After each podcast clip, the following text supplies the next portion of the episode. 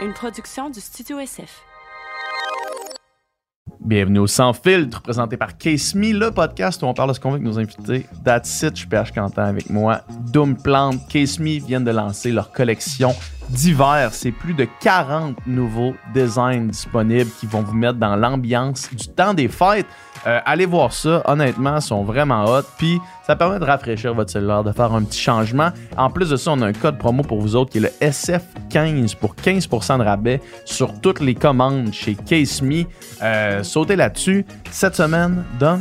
Cette semaine, on reçoit le ministre des Finances du Québec, M. Éric Girard, qui est venu euh, nous parler de qu'est-ce que ça mange un hiver, un ministre des Finances, qu'est-ce que ça fait, c'est quoi ce job-là, puis comment on se rend là? En fait, aussi, on a fait son, son, son, son parcours de sa vie, de son enfance à euh, ses études, à son travail.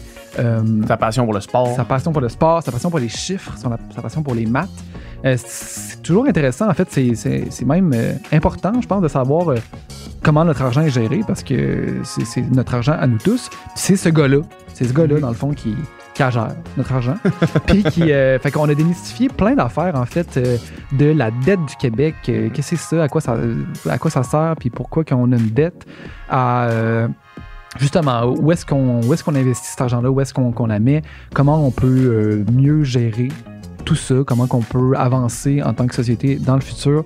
C'était vraiment super intéressant de parler de plein d'enjeux de société. Je pourrais Ouais. pas faire la liste en ce moment, mais euh, c'était un beau tour d'horizon. Ouais, tout à fait. Puis c'est tout le temps le fun de rencontrer les personnes derrière les politiciens, tu sais. Puis euh, là, je pense que ça a été une super belle rencontre. Et que on espère que vous allez aimer. Juste avant de vous laisser écouter ça, on va les remercier, nos commanditaires. Yeah.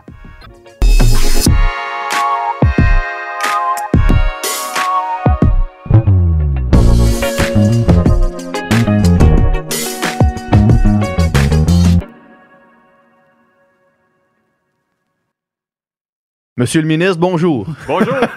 tu sais, le ton change complètement. là. ça va bien? Très bien. Ouais. Euh, 5h30 le lever ce matin. Ça- ça- la journée ressemble à quoi aujourd'hui pour toi? Euh, en fait, 5 heures le lever. Ah. OK, la- la le coucher à 10 heures, lever à 5 heures. Euh, bureau 6h30, 7 heures.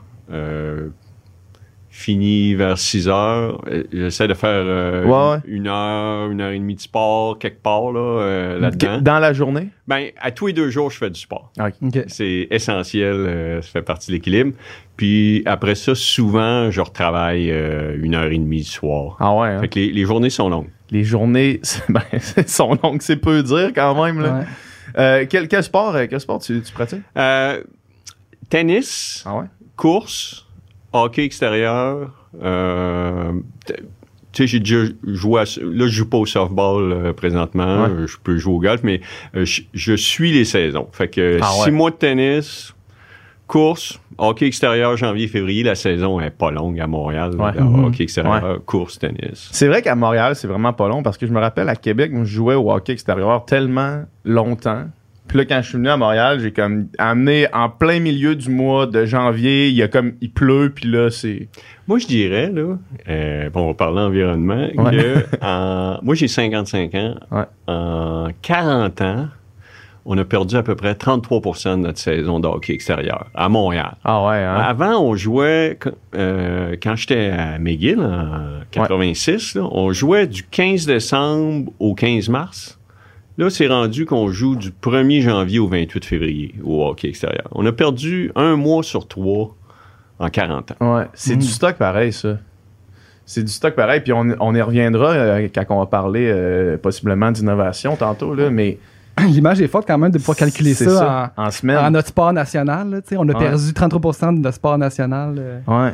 par Extérieur. année, tu extérieur par année. C'est quand Ouais. même quelque chose. hein. Ouais, puis après ça, Ben, c'est pour ça que maintenant, il y a des glaces euh, artificielles. là. Mm. ouais.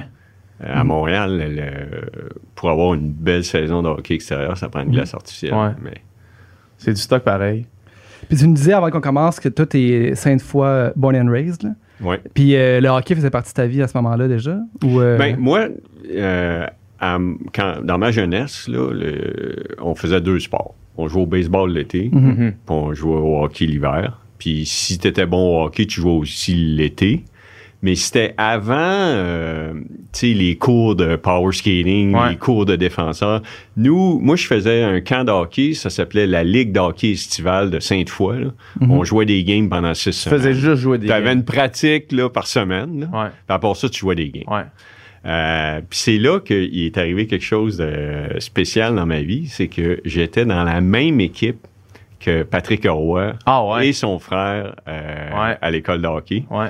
Puis Patrick était un an plus vieux que moi, puis il était vraiment bon. Il venait de gauler comme Pee-Wee 2A, Ouais. puis moi, je venais de gauler Mosquito A. Fait que Ah ouais. L'écart entre Mosquito A et Pee-Wee 2A, là, euh, puis lui, il a bien fait de continuer au hockey, puis moi, j'ai bien fait de devenir économiste. J'aurais pas eu une longue carrière. euh, le- le frère de, de Pat, euh, apparemment, qui était à, ce- à cet âge-là meilleur que Patrick. là. Mais moi, j'ai joué avec lui, Ouais. même temps intercité au baseball. C'était Ouais. tout un joueur de baseball. Ah, ouais. Il Ouais. était Ah vraiment bon, là. Ouais. Comment il s'appelait son frère? Stéphane. Ouais. Ah ouais. Ouais. Après ça, il y a eu, des, il y a eu une coupe d'affaires qui a fait que sa carrière a, déraillé, mais quand même. Il a joué un peu pour les North Stars, Ouais. puis ça a été Ouais. moyen, mais Ouais. euh, il reste que c'était tout un athlète. Ouais. Moi, je veux savoir euh, comment est-ce que on devient ministre de l'économie, des finances. Des- des finances.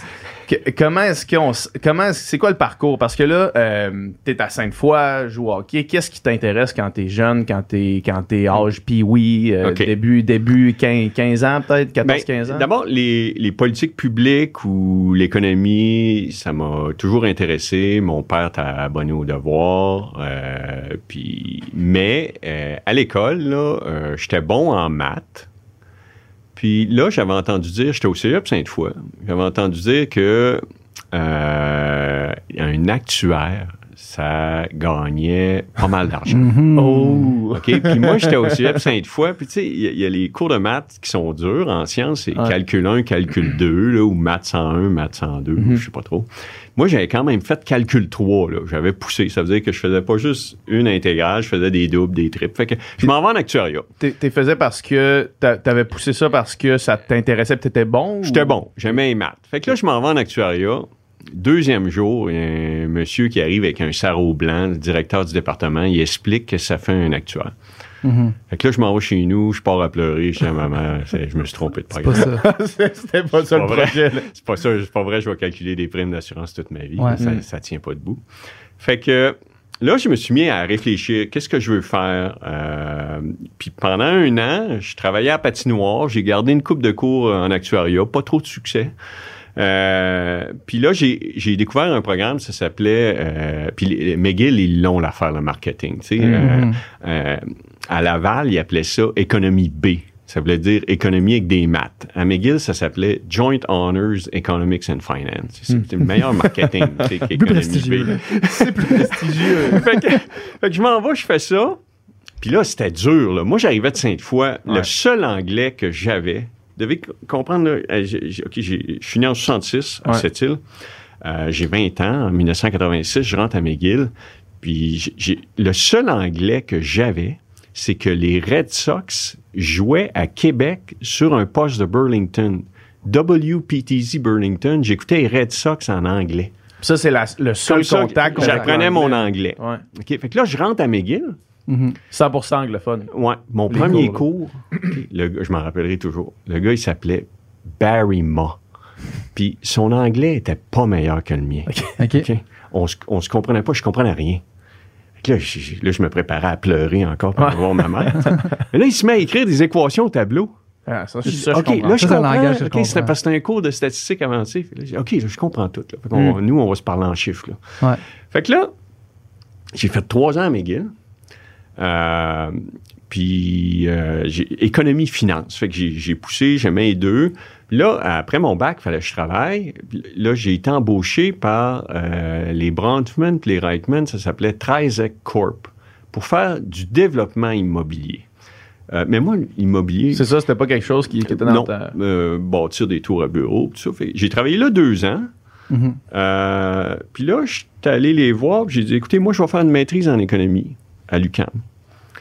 Puis j'aimerais ça rester ici deux jours par semaine. Là, ils ont dit, on te revient. Là, ils m'ont dit, Hey, on va te payer non seulement tu vas travailler deux jours, mais on va t'en payer trois. OK. Parce qu'on croit à l'éducation. Fait que là, j'ai fait ma maîtrise. Qui allé- traitait sur quoi? euh, euh, sur euh, le rôle de la politique fiscale dans les cycles économiques. OK. Euh, puis là, je suis allé travailler à la Banque du Canada à Ottawa, un an. Puis pendant cette année-là, la Banque du Canada, c'est fantastique. C'est un milieu professionnel, mais semi-académique. Euh, je me levais à 10 heures le matin, j'allais prendre des cours de maths à l'Université d'Ottawa, je revenais travailler. Puis là, cette année-là, j'ai décidé que j'allais faire un doctorat en économie, mais mon rêve, c'était de travailler en finance. Mm. Fait qu'après un an, j'ai été euh, accepté euh, pour travailler sur le parquet de la bourse, ou le, le- pas le parquet de la bourse, mais le, le- le trading floor de la Banque nationale. Euh, et je suis resté là 24 ans à la Banque nationale. Puis les sept dernières années, j'étais le trésorier. Le trésorier, tu es responsable de la gestion du capital, des Mhm. liquidités de l'institution. Tu es dans le cerveau financier de la banque, mais tu n'as pas affaire avec les clients. Il y a un mur de Chine entre les deux. J'ai travaillé là 24 ans. J'ai aimé ça. Fait que moi, j'étais un économiste spécialiste des marchés financiers Mm. ou euh, on pourrait dire un, un- un trader, c'est-à-dire que j'ai- euh, au début, j'étais mainteneur de marché. Tu montes le cours acheteur, le cours vendeur sur différents marchés.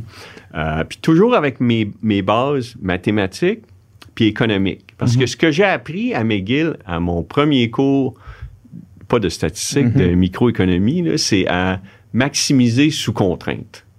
Et c'est ça, parce que c'est ça qu'on fait. euh, Puis ça, là, ça marche là, dans vos relations de couple, euh, travail. euh, c'est, maximiser sous contrainte. Mettons qu'on veut illustrer ça avec un exemple clair. Ben, mettons que tu as un milliard. comme nous qui, mettons que tu as un milliard. les mettons, artistes. ouais, mettons que tu as un milliard de dollars. Ouais. Ça, c'est ta contrainte budgétaire. Ouais.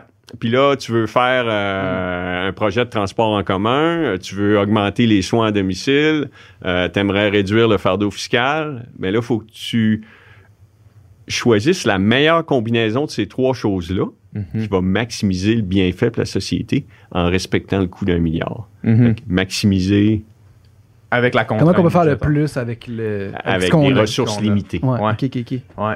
Puis est-ce que le, le trading, c'était aussi quelque chose que euh, tu faisais dans de, de ton côté ou c'était vraiment juste quelque chose qui restait dans ton travail à la Banque du Canada? Dans le sens que tu t'achetais des actions, est-ce que tu faisais ce genre de, de- de choses-là personnellement? ou- OK. Euh, juste une petite clarification. là. Mhm. La Banque du Canada, c'est la Banque centrale du Canada. Puis la Banque nationale du Canada, c'est une des six grandes banques OK, euh, canadiennes. OK. Fait que le trading, c'est à la Banque nationale, mais j'ai travaillé pour la Banque Ouais. centrale. Fait que euh, jamais euh, je transigeais euh, personnellement parce Ouais. que je transigeais tellement des gros montants pour la banque euh, que c'était là-dessus que toute ma concentration Mhm. devait être. Et, et là, le, le trading, c'est l'application des probabilités à des événements. OK? Là, ma- mon, mon équipe m'a dit, Eric, faut pas que tu parles d'équation là, quand Ben, tu vas ben, aller. non, mais là. Non, mais c'est pour l'instant, c'est pour l'instant, ça va OK, très c'est bon. C'est là, OK. Mais, mais, Samedi, on ne tue plus, on va te demander, explique-nous ça comme si on avait 5 Ouais, ans. tu sais. Non, pas rendu là encore. mon équipe m'a averti, là, mais c'est que, mettons, tu, un- le chiffre, les statistiques sur l'emploi canadien vont sortir à 8h30, une fois par mois. Le chiffre le plus important, euh, de, de tout, le chiffre qui influence le plus les marchés financiers au monde, c'est les statistiques mensuelles sur l'emploi aux États-Unis. Ah une fois par mois. C'est vendredi cette semaine. On va avoir le chiffre canadien la même journée. OK? Fait que mettons que les économistes anticipent qu'il va se créer 600 000 emplois aux États-Unis au mois de septembre. Fait que là, les marchés, ils anticipent 600 000. Ça, c'est comme la valeur espérée, la moyenne de ce que le monde pense qu'il va s'être créé d'emplois en septembre 2009. Fait que là, toi, tu peux penser qu'il s'en est créé 700 000, 800 000, 900 000 ou 200 000, 100 000. Mhm. Fait que là, dépendamment de ce que tu penses, tu dis, il y a 50, mettons, tu dis, il y a 60% de chances que le chiffre soit plus élevé, puis 40% de chances que le chiffre soit plus bas. Mhm. Donc, tu vas te positionner pour que si le chiffre sort plus fort, avec 60% de probabilité, Mhm. tu vas faire de l'argent. Mhm. Mais si le chiffre est plus bas, là, tu, tu vas en perdre. Ouais. Fait que là, avant le chiffre, là, moi, j'ai, toute la semaine, j'ai analysé le marché de l'emploi, j'ai mis mes probabilités, tout ça. Puis là, cinq minutes avant le chiffre, là, moi, là, je, comme, je suis la personne la plus anxieuse de performance. Là, je suis dans le parc, là, puis je, je fais des tours dans le parc, puis j'essaie de ralentir ma respiration. Là, je m'assois, le chiffre sort. Là, si tu as raison, ça marche. Là, tu Ouais. fais de l'argent. Si t'as tort, t'en perds. Puis Ouais. ce qu'il faut que tu fasses, c'est qu'il faut que tu t'assures qu'avec 60% de probabilité, tu fasses, par exemple, pour la banque, 2 millions, puis 40% de probabilité tu perdes 1 million. Ouais. Il faut que tu ailles structurer tes risques Mhm. d'une façon non linéaire pour que tes gains soient non seulement plus probables que tes pertes, mais qu'ils soient plus élevés.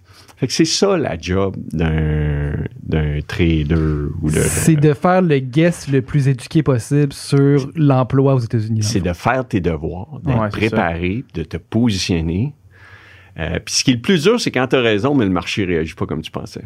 Fait que le chiffre est plus fort, mais il se passe pas ce que tu avais prévu. là. Faut, euh, Ouais, puis j'imagine qu'au fil du temps, euh, tu sais, il y a des patterns qui reviennent, il y a des choses qui, qui, qui, qui te permettent de mieux évaluer ça, de mieux, de Oui. mieux comprendre. il y a des, il y a des patterns, vous avez raison. Comme euh, les, les- on appelle ça les, les séries chronologiques, c'est les données dans le temps sont autocorrélées. Ça veut dire que, par exemple, si l'inflation du mois de septembre est plus élevée, la probabilité que octobre soit plus élevé est forte. Ouais. Parce que les, les chiffres ont tendance à se, il y a des tendances, suivre. ça a tendance à suivre. Puis il y a d'autres séries chronologiques, d'autres variables que c'est autocorrecteur. Un chiffre élevé est suivi Mm. d'un chiffre faible. Fait que là, faut, que- faut que tu apprennes à internaliser ça pour Ouais. savoir, sais-tu, est-ce que ça, c'est une variable qui est autocorrélée ou c'est une variable qui est euh, retour vers la moyenne? Ou, tu vois, je- Ouais. les, les, les statistiques ont des personnalités, c'est ça que je suis en train de vous dire. Ben, on, on sent l'amour des chiffres. Ouais, en tout cas. on- on- on- ouais, vraiment. Puis qu'est-ce qui, qu'est-ce qui, euh, qui explique euh, le saut en politique à partir de, de là? OK, ben j'ai toujours voulu faire ça. Mhm. Euh, je pense, en secondaire 4, j'écoutais le discours du budget. Là. Le Ah ouais. monde trouvait ça un peu bizarre. En secondaire 4. Je pense que j'ai même Combien déjà... de gens en secondaire 4 écoutaient le discours Euh, du ouais. budget? je pense que j'ai même déjà manqué des cours. Là. Euh, je- je- nous, on appelait ça l'OFE. Je sais pas c'est quoi. Ouais, les- ouais, on- on- on- encore on- bon, on- ça? J'ai déjà manqué des cours pour écouter un discours du budget. J'ai déjà manqué des cours pour regarder une game de hockey aussi. Mhm. Mais... euh, deux, deux intérêts euh, pareils. Fait que j'ai, j'ai toujours voulu faire ça. Et puis, en 2015, j'ai essayé, j'ai perdu, puis la banque m'avait donné un congé civique. Alors, je suis retourné, j'ai travaillé jusqu'en 2018, euh, toujours en me disant, euh, j'aimerais ça euh, le faire, sauf que la prochaine fois, j'aimerais ça gagner. Parce que Mhm. c'est le fun de participer, mais c'est encore mieux de gagner. Fait que là, en 2018, euh, Monsieur le Premier ministre, Monsieur Mhm. Legault, il cherchait un ministre des Finances, puis je pense qu'il considérait diverses personnes. Puis on s'est rencontrés trois, quatre fois. Puis on, on partageait la même passion, l'économie, l'éducation.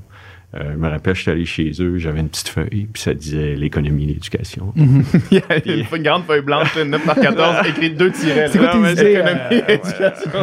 Ben, je vous la résume, là, c'est pas mal ça. Euh, les- puis l'éducation, ça se résume, on, on veut euh, plus d'accès, on veut que plus de gens y aient accès, puis on veut Mhm. plus de diplômés. Mhm. Euh, fait que on s'entendait là-dessus, puis euh, il m'a fait confiance, puis ça fait trois ans, puis euh, euh, on travaille bien ensemble, puis euh, j'apprécie, puis je suis content. Je suis Mhm. vraiment fier de le faire. Puis, tu sais, j'imagine que justement, c'était tout le temps un peu en arrière de la tête, ce soit en politique-là. Tu sais, il y a quelque chose qui. Servir, mettons, le bien commun, c'est quelque chose qui, qui, qui était c'est- là. C'est du service public. Puis, est-ce que, est-ce qu'à la banque, c'était quelque chose qui, qui, qui manquait? Est-ce qu'il, y avait, y un petit quelque chose que tu dis, ah, j'aimerais ça faire plus ou servir plus, ou tu avais quand même ce, sentiment-là de. Ben, d'abord, il faut dire que la banque, OK, elle a, elle a son siège social à Montréal, puis elle a 18, 19 000 employés, fait qu'elle a une contribution à Mhm. l'économie québécoise, puis c'est, c'est, euh, il y a juste une grande banque au Québec, les autres sont à Toronto. Fait que ça, euh, d'avoir un siège social, un centre de décision au Québec, c'est une contribution à la société. Mais c'est sûr que euh, c'est un peu Robin des Bois. Là. Tu, tu fais beaucoup d'argent, fait que ça te permet de faire des dons. Euh, Puis bon, j'étais à Sainte-Justine, puis j'ai aidé Ouais. Centraide, puis tout ça. Mais euh, là, je travaille 16 jours par semaine depuis trois ans pour le service public. C'est mieux là, comme contribution que, Mhm. que trésorerie. Puis est-ce que, est-ce que ça, c'est plus gratifiant? Pour toi ou est-ce que. Ben, je te dirais que je, je le fais au bon moment de ma carrière. Mes enfants sont plus vieux Mhm. euh, parce que c'est difficile d'avoir des enfants en politique. Et mes des, enfants des ont- journées comme la journée que t'énumérais en, en arrivant. Oui, mes enfants ont 21, Faut que ta fille elle 19. vienne sur le podcast pour te voir, sinon elle va jamais. euh, ils aiment beaucoup euh, votre podcast. fait qu'ils ils ont, ils ont, euh, ils ont moins besoin de moi. Ouais. C'est la première chose parce que moi, j'ai, j'ai- tu sais, mes enfants, j'aimais ça aller euh, au, au hockey. Puis j'ai Mhm. coaché au hockey, j'ai coaché au baseball. Puis, Mhm. euh, puis j'ai, l'exp- j'ai, j'ai l'éducation, j'ai, j'ai une maîtrise en économie, mais j'ai l'expérience. J'ai travaillé un an en Banque centrale, 24 ans. J'ai géré la trésorerie de la banque. J'ai vu des, des enjeux de gouvernance. euh, euh, j'ai, survécu la crise asiatique, la, la, la, la- le 11 septembre 2001, euh, la grande récession. Fait que j'ai, des cicatrices, j'ai, de- l'expérience. J'ai, j'ai l'éducation, j'ai l'expérience, fait que je suis prêt. Mhm. Puis si je l'avais fait avant, j'aurais été moins prêt. Mhm. Puis parlant de crise, là, tant, tant qu'à avoir euh, rentré dans ce thème-là, euh, tu deviens ministre des Finances, puis pas longtemps après, il y a une crise, qui Mhm. est la, la pandémie, la crise sanitaire. Quoi? T'es pas en train de parler de ça? Euh, J'imagine que ça a bousé un peu les, les plans ou les aspirations. Tu savais, quand tu déposes ton premier budget, puis tu dis, moi, je vois ça pour le Québec. Ça, rapidement, ça s'effondre un peu quand même. Ben, euh, je dirais, d'abord, la crise, là, le- quand il y a une crise, c'est vraiment important d'être concentré. Ouais.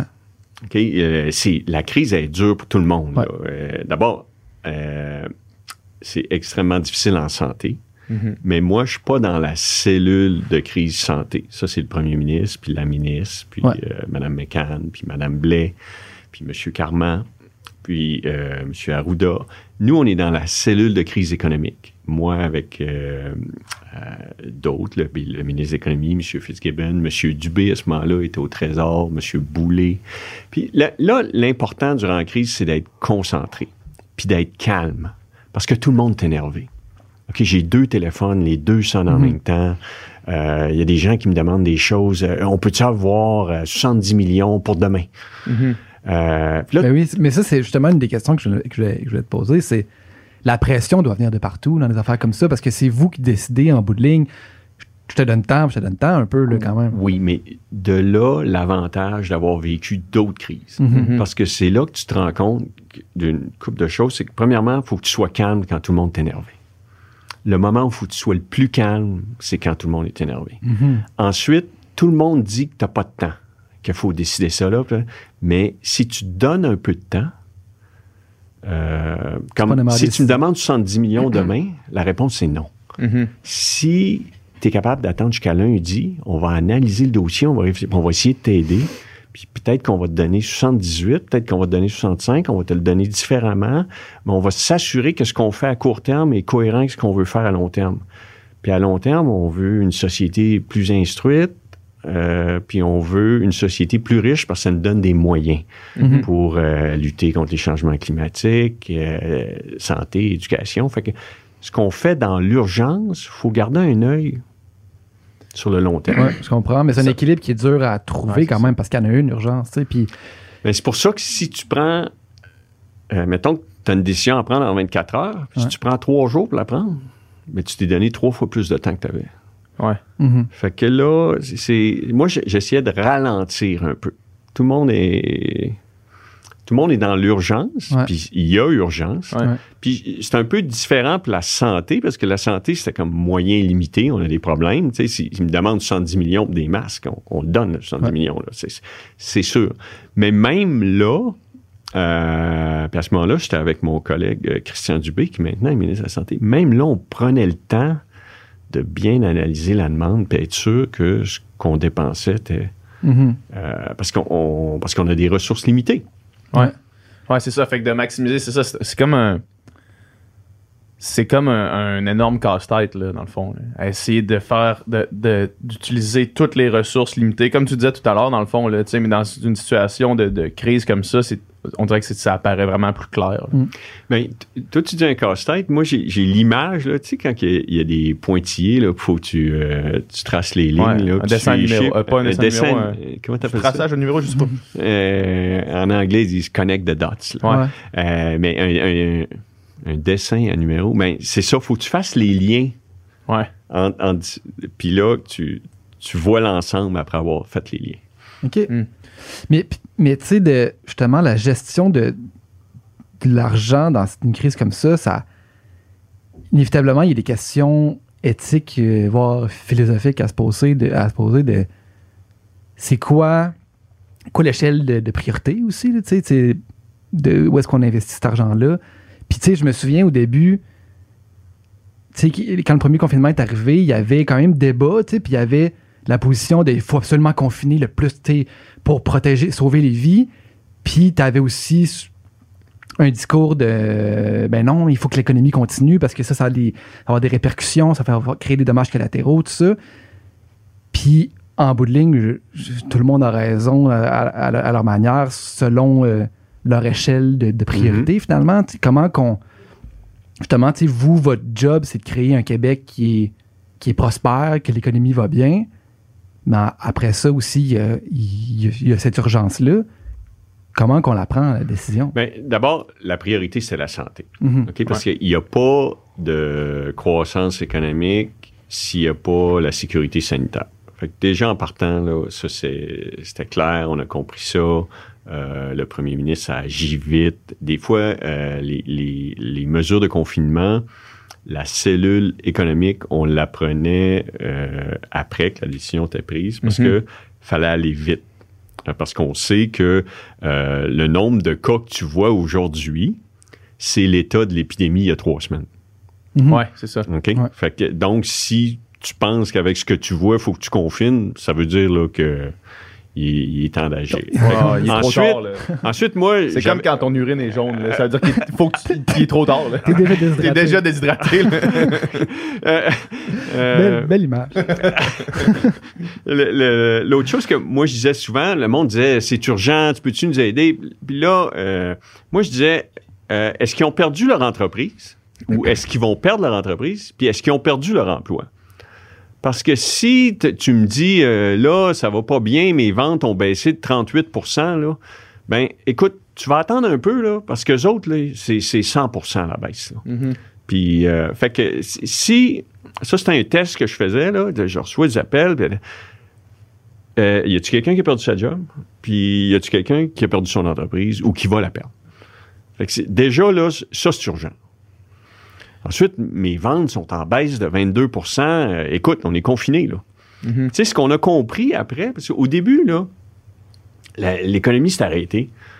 Puis là, moi, je suis chez nous, puis là, je regarde les secteurs économiques, puis là, je, je calcule, OK, lui est fermé, lui pas fermé, lui est fermé. Puis là, je me dis, OK, je pense que 40% de l'économie est fermée. Mais ce que j'avais pas compris, c'est que 40% de l'économie était fermée, mais pas à 100 Hmm. Ok, ouais. 40% des- était réduite. Euh, ouais. Fait que là, finalement, c'est 23% de l'économie Qui était fermé s'est à 100%. arrêté. Ben, 40 de Ah, l'économie ok, était fermée à je comprends, je 66 comprends, je comprends, fait, que, je comprends, je comprends, fait que, euh, 23% de l'économie était fermée. OK? Ce qui est déjà un Puis- chiffre complètement différent Ouais. que 40 Puis là, moi, je pensais que ça allait coûter comme 15 milliards. On avait fait 15 milliards de déficit. On était à l'équilibre budgétaire. La pandémie arrive. Il y a une pandémie, il y a une récession mondiale, la pire récession depuis la Deuxième Guerre mondiale. Puis là, les milliards sortent. Puis là, euh, il va y avoir des défis de finances publiques. Puis là, je pensais que ça allait nous coûter comme 15 milliards la première année. Fait que ça, là, on a dit, on va dire ça aux Québécois. Mhm. Ça fait à peu près six semaines que la pandémie a commencé. On sort, on fait une entrevue, euh, moins 40% moins 15 milliards. Puis là, on a raffiné nos calculs. Puis là, on sait maintenant que c'était 23% puis que le 15, c'était 10. Puis on, a... euh, mais, mais ce qui est intéressant, c'est que lorsqu'on est sorti, le gouvernement du Québec, le ministère des Finances, euh, le, le ministère des Finances fédéral, puis la Banque du Canada, ils voulaient pas le dire. Ils voulaient pas dire combien ça allait coûter, puis combien ça. ça. allait fermer. Il est trop tôt, là, on est dans la crise. Ouais, mais moi, l'argent, appartient aux Québécois, il faut leur dire. Mhm. Mhm. On a un rôle de fiduciaire. Donc là, en ce moment, c'est grosso modo 10 milliards de déficit à- par rapport à ce qu'on ce qui, a- ce qui- se serait passé s'il n'y avait pas eu de pandémie. 10 La mi- première année. Parce que là, la- malheureusement, ce qu'on ne savait pas à ce moment-là, C'est que que ça allait durer pas mal plus longtemps. ouais. Il y en Puis avait ça- qui le disaient. Euh, ju- Juste, avant, juste avant que tu, tu partes sur une autre idée, tu, tu po- euh, juste pour synthétiser, là, tu Mhm. posais la question, il faut prendre des décisions éthiques parfois, mais comme, comme, euh, comme on vient de l'expliquer, finalement, toutes les décisions éthiques peuvent se calculer. Là, tu sais. Mhm. ont, ont un chiffre, tu sais. Mettons, euh, où est-ce que l'argent va? Ben, si eux autres, ils, ont, s- ils ferment ou ils perdent leur job, c'est beaucoup plus important que quelqu'un qui a 31% de diminution, mettons.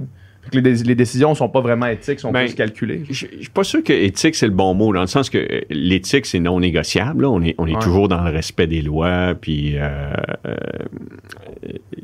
on est conforme aux, aux meilleures pratiques, puis tout ça, puis les- les- la transparence des finances Ouais. publiques, tout ça. Mais mais il y a des choix moraux. Là. C'est qu'à Ouais, un moment donné, ça. puis tu sais, ce que je vous ai dit, on maximise sous contrainte, c'est qu'à un moment donné, tu sais que tu pourras pas aider tout le monde. Ouais, Mais tu sais que par- c'est beaucoup plus dur en tourisme euh, Mhm. que celui qui vend, par exemple, euh, des ordinateurs portables. Ouais, ouais, ouais. Parce que euh, ça, ça, la demande augmente. Mhm. Puis le tourisme est complètement fermé. Comme, mettons, vous autres, vous auriez une business de croisière. Là, vous organisez des croisières. Ben, ça a été vraiment dur là, les derniers euh, 18 C'est un mois. projet qu'on avait, justement. On s'en sort pas cette année. non, mais à Québec, c'est important, les croisières. Là. Ah ouais? Tu sais, Ouais. Puis là, ça a arrêté complètement. Ouais. Mais la question que je voulais poser, c'était le chiffre de 10 milliards, ça, ça nous apparaît euh, pour moi puis pour PH comme des, un énorme chiffre. Mais est-ce que 10 milliards en termes de, de- de finances euh, du Québec, c'est-tu catastrophique ou ça se gère, mettons? Ben oui, ça se gère, puis l'économie va bien, puis les finances publiques étaient solides avant. C'est ça qui est important. Pourquoi il faut avoir des finances publiques solides? C'est pour pouvoir euh, agir à long terme, lutter contre les changements climatiques, assurer le financement de l'éducation, de la santé, réduire le fardeau fiscal, faire face au vieillissement de la population, mais aussi faire face à des crises. Il va y en avoir d'autres récessions. Mhm. C'est pour ça que quand ça va bien, il faut que tu améliores ta situation fiscale. Parce que, parce que là, ça va bien. Puis là, whoop, il peut y avoir une Quelque récession, quelque chose. Puis là, ça va moins bien. Fait que là, c'est important d'avoir un bon bilan, d'avoir une bonne santé financière pour pouvoir faire face aux intempéries. Mhm. Fait que le 10 milliards, vous donnez une idée, ça, c'est un, un aspect de la crise que personne n'a parlé. OK? Mais un jour, euh, quelqu'un écrira un chapitre là-dessus. là, c'est le financement. C'est pour donner des milliards, il faut que tu les ailles. Ouais. Nous, le Québec, on avait un programme de financement de 15 milliards. Ça veut dire qu'on a, euh, si tu prends une idée, là, euh, on a 200 milliards de dettes. L'échéance moyenne de la dette, c'est 11 ans. Fait qu'on finance à peu près 20 milliards par année. Chaque année, notre 200 milliards, on a un 20 milliards à refinancer. Mais quand je dis on passe de 0 à moins 15, ça veut dire que mon programme de financement vient de passer de 20 milliards À 35. à 35 en 36 heures. Mhm. Là, tu transpires un peu. Là. Tu sais, tu- Fait en- chaud. En dessous des- chaud. les- les- tes pieds humides, les mains Ouais. moites, euh, c'est- ça va pas bien. Puis là, tu dis, ben, on va y mettre plus. Mais les marchés sont fermés. Parce qu'il y a une pandémie. Une pandémie, c'est mondial. Fait Ouais. que là, tout le monde, ses programmes de financement ont explosé à hausse. Puis, donc, tout le monde a besoin de plus d'argent. Puis là, les marchés ont la confiance. C'est un intangible, c'est extrêmement important. Les marchés ont plus confiance. Fait que là, les marchés sont fermés. Puis toi, ton programme de financement vient de doubler. Puis là, tu sais que tu vas avoir des besoins. Fait que là, faut, c'est là qu'il faut que tu dises, OK, il faut être calme. Parce que tu veux pas dire, on a besoin de financement. Parce que là, ça, les investisseurs, ils n'aiment pas ça. Tu sais, dans le fond, tu veux faire du financement quand tu n'en as pas besoin. Mhm. Être en Mhm. position de force. Ouais. Mhm. Ouais. Fait que là, le, le marché s'est calmé un peu. Puis là, chez nous, au ministère des Finances, on a des experts en financement parce que le Québec, on a beaucoup de dettes. Fait qu'on a développé une expertise en gestion. de dette. OK? Fait que là, le marché s'est calmé un peu. Les banques centrales sont intervenues. Les gouvernements ont dit des choses rassurantes. Euh, Puis là, le Québec, on a été les premiers à faire une émission en Europe. Je pense que c'est, euh, on a émis comme 2 milliards d'euros, 3 milliards canadiens. Puis là, whoop, on fait une émission. Ah! Ouf! 3 milliards. Ouais. OK, ben c'est là, le- du 35, on en a fait 3. On a 35 à faire en un an. Ça faisait à peu près 3 milliards par mois. Là, OK, là, ça va bien. Puis là, oh, je pense que le marché US ouvre. On fait une autre émission. 2 milliards US, marché canadien. Là, là rapidement, Ça a duré peut-être une semaine qu'on n'avait pas accès au marché. Après ça, on a eu accès au marché tranquillement. Mais donc, dans le pire de la crise, c'était pas trop clair comment est-ce qu'on allait se financer. Ouais. On, on gardait confiance, on, était- puis on a des réserves. On avait des réserves. On aurait pu pas se financer pendant six mois, par exemple. Mhm. OK, parce qu'on avait des réserves. Mais à un moment donné, tu veux garder. Tu as une position de force, fait que tu veux rester en position de force. Parce que moi, je dis aux gars de la santé, à ce moment-là, c'était Mme McCann, tout ce que tu as besoin, je vais te le donner. Mais pour ça, il faut que je l'aille. Ouais. Mhm. Fait que, euh, fait que ça, c'est un aspect de la crise, les, les programmes de financement qui est moins connu. là. Ben, justement, moi, euh, tu sais, la, la gestion de dette, puis tout ce concept-là de dette, on dirait, pour moi, m'apparaît tellement Abstrait. abstrait, là. Tu sais, on dirait que j'ai. On dirait. qu'est- Qu'est-ce qu'est-ce qu'est-ce que ça a concrètement. euh, qu'est-ce que ça amène concrètement dans nos vies, la dette, puis pourquoi c'est si important de revenir à zéro, puis pourquoi est-ce que, tu sais, là, on, se rappelle de. de de, de l'austérité de sous les libéraux de, de Philippe Couillard puis pourquoi est-ce que c'est cette obsession là de gérer la dette puis est-ce que c'est si important? Est-ce que c'est on peut la financer sur plus longtemps? C'est comment ça fonctionne? Qu'est-ce que ça a comme répercussion pour nous autres là? OK. qu'on est là puis on, Bon. on entend parler de dette on entend parler de Mhm. dette mais au final euh, on, OK. on dette envers qui dette Très- envers quoi Très bonne question. La, la- la- la réponse à votre question, c'est que le premier poste budgétaire du Québec, c'est la santé. À peu près 43% de nos ressources. Tu sais, le, Québec, c'est 125 milliards de revenus. Puis normalement, lorsqu'on est à l'équilibre, 125 milliards de dépenses. annuel Ouais, grosso modo. Mais là, on n'est pas à l'équilibre, on est en Mhm. déficit. Mais Mhm. euh, c'est ça l'ordre de grandeur. OK? Puis euh, du 125 milliards de revenus, il y en a 25 milliards qui viennent du fédéral, puis 100 milliards qui sont les, ce qu'on appelle les revenus autonomes. L'impôt des corporations, l'impôt des particuliers, la taxe de vente. Mhm. OK? Fait que, premier poste budgétaire, la santé, 43% Deuxième poste budgétaire, éducation et enseignement supérieur, 23% 15 et 8, je pense, là, parce que maintenant, c'est deux ministères séparés, mais Mhm. ça, ça fait du sens. C'est quoi les missions de l'État? Santé, éducation, sécurité publique. Troisième poste budgétaire. Attends, Quatre- service de la dette. C'est pour ça que c'est important. C'est parce que les- la dette, la, la somme des déficits cumulés du passé, plus ce qu'on emprunte pour faire des investissements à long terme, comme euh, des hôpitaux, des routes, des universités, il y a un, taux, il y a un coût d'intérêt, il y a un coût d'emprunt là-dessus. Fait que si j'ai 200 milliards de dettes à euh, 4 par année de taux moyen, ben j'ai un service de dette de 8 milliards par année. Hmm. Ça, c'est mon troisième poste budgétaire. Ça veut dire que à combien de pourcents? Euh, 4% de taux moyen. Ben, 3,5. non mais je veux dire le, le- le- le troisième poste budgétaire à combien de pourcents du budget? Euh, c'est à peu près 7-8% OK. Fait que, fait que c'est 7-8 du budget qui, qui, qui est. Mais c'est-à-dire que l'argent qu'on met là-dedans, là, là. mettons mon service de dette cette année, c'est 8 milliards. Ouais. OK? Ouais. Ça, c'est mes intérêts sur la dette cette année. Ouais. L'argent que je mets là-dedans, là, je ne l'ai pas pour la mettre dans d'autres choses. nulle part. là. C'est ça. C'est ça le. le- c'est qu'elle va sur mes intérêts. Là, là je te parle pas de. de- c'est pas comme une maison. Tu sais, une maison, tu as, un remboursement de capital puis tu as un paiement d'intérêt. Là, moi, je te parle juste du paiement d'intérêt. Ouais. Ça, c'est une perte sèche. Ouais. Il n'y a Pour rien. les Québécois, il y a on la rien. T'as- jamais. C'est des 8 Moi, quand- milliards quand- par quand je année paye, qu'on voit Toi, jamais. tu reçois rien. Ouais. T'as pas, t'as- t'as pas d'une meilleure, y a pas, c'est pas meilleur les écoles, euh, il y a pas plus d'infirmières. euh. Puis mettons qu'on mettons qu'on que c'est pour veut- ça qu'il faut contrôler la dette. Mais on la doit à qui, cet argent-là? On la doit euh, aux investisseurs. C'est principalement euh, des caisses de retraite. OK? Fait qu'on, on- il y a une partie qu'on se doit à nous-mêmes, aux, nos, fonds de, nos fonds de pension. Euh, il y a une partie qu'on doit à des étrangers lorsqu'on émet euh, en dollars américains, en dollars, euh, en euros. Euh, on, la doit à des, étrangers. Euh, Il y, a, des gens, euh, plus tu es âgé, normalement, plus que tu as d'épargne. Fait qu'on peut dire aussi que les jeunes la doivent aux plus vieux. Mhm. OK? Parce que c'est pour ça qu'on on dit qu'on a un fonds des générations pour rembourser la dette. Parce que la dette, c'est un poids pour les générations futures. Ouais. Parce que les ressources que je mets sur la dette, je les ai pas pour investir en santé, en éducation, lutter contre les changements climatiques, Mhm.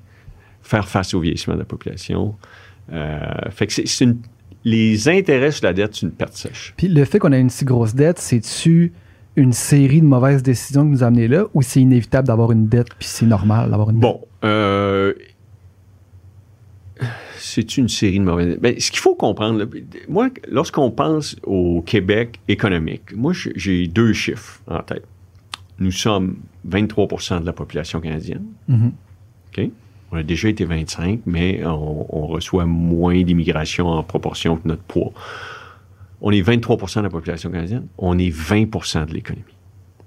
Ça veut dire que on est, on est moins performant que la moyenne canadienne depuis longtemps. Mhm. En fait, depuis les années 50. On a pris un retard. Parce que aussi, ça, on- tu peux voir ça aussi comme le déclin de Montréal par rapport à Toronto. Parce qu'avant Montréal, c'était plus important que Toronto. Là. Pas pour rien que la Banque de Montréal, elle s'appelle Banque de Montréal. Puis que la Banque Royale, son siège social est à Montréal. Parce que Montréal était plus important que Toronto. Mais ça, dans le temps, ça, ça s'est modifié.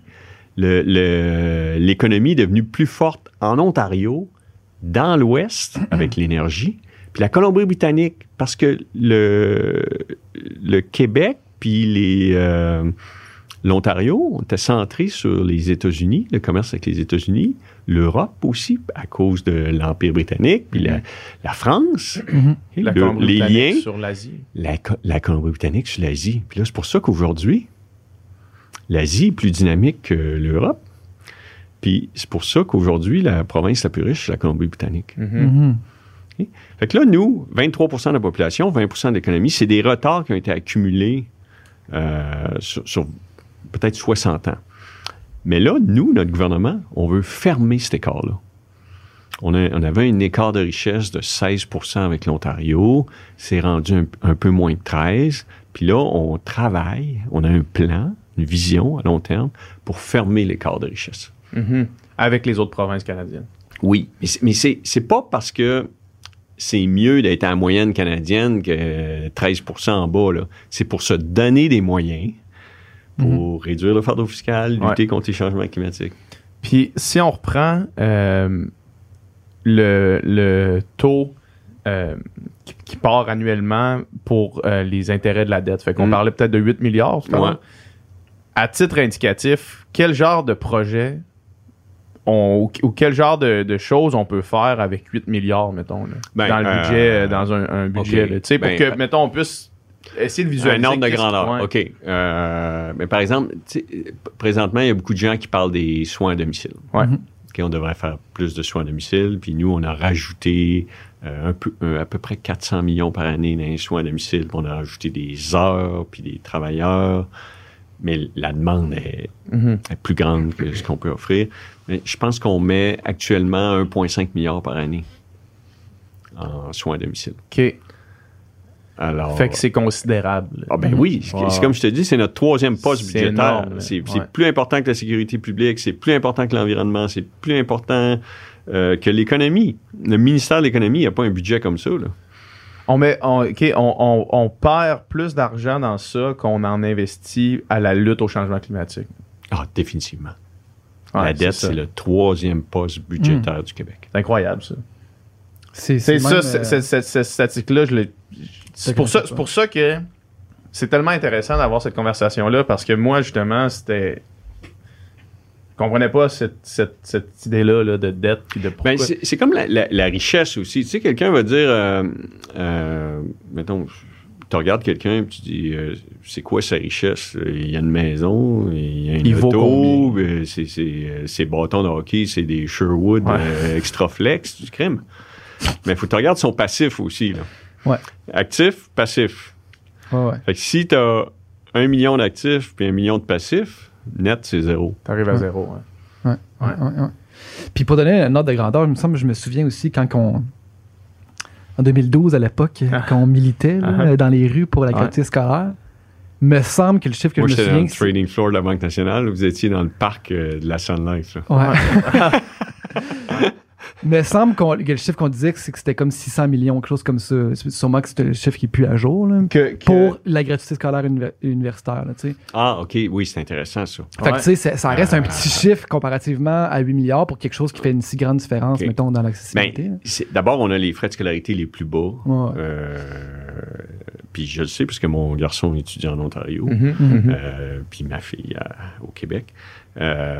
Mais vous avez raison, c'est- c'est c'est- c'est considérable là, ce qu'on met sa dette, puis l'argent qu'on met là, on l'a pas pour d'autres choses. Puis, puis la dette, c'est pas toujours négatif. Là. Si, mettons que tu construis, euh, mettons que tu construis le chum, là. Ouais.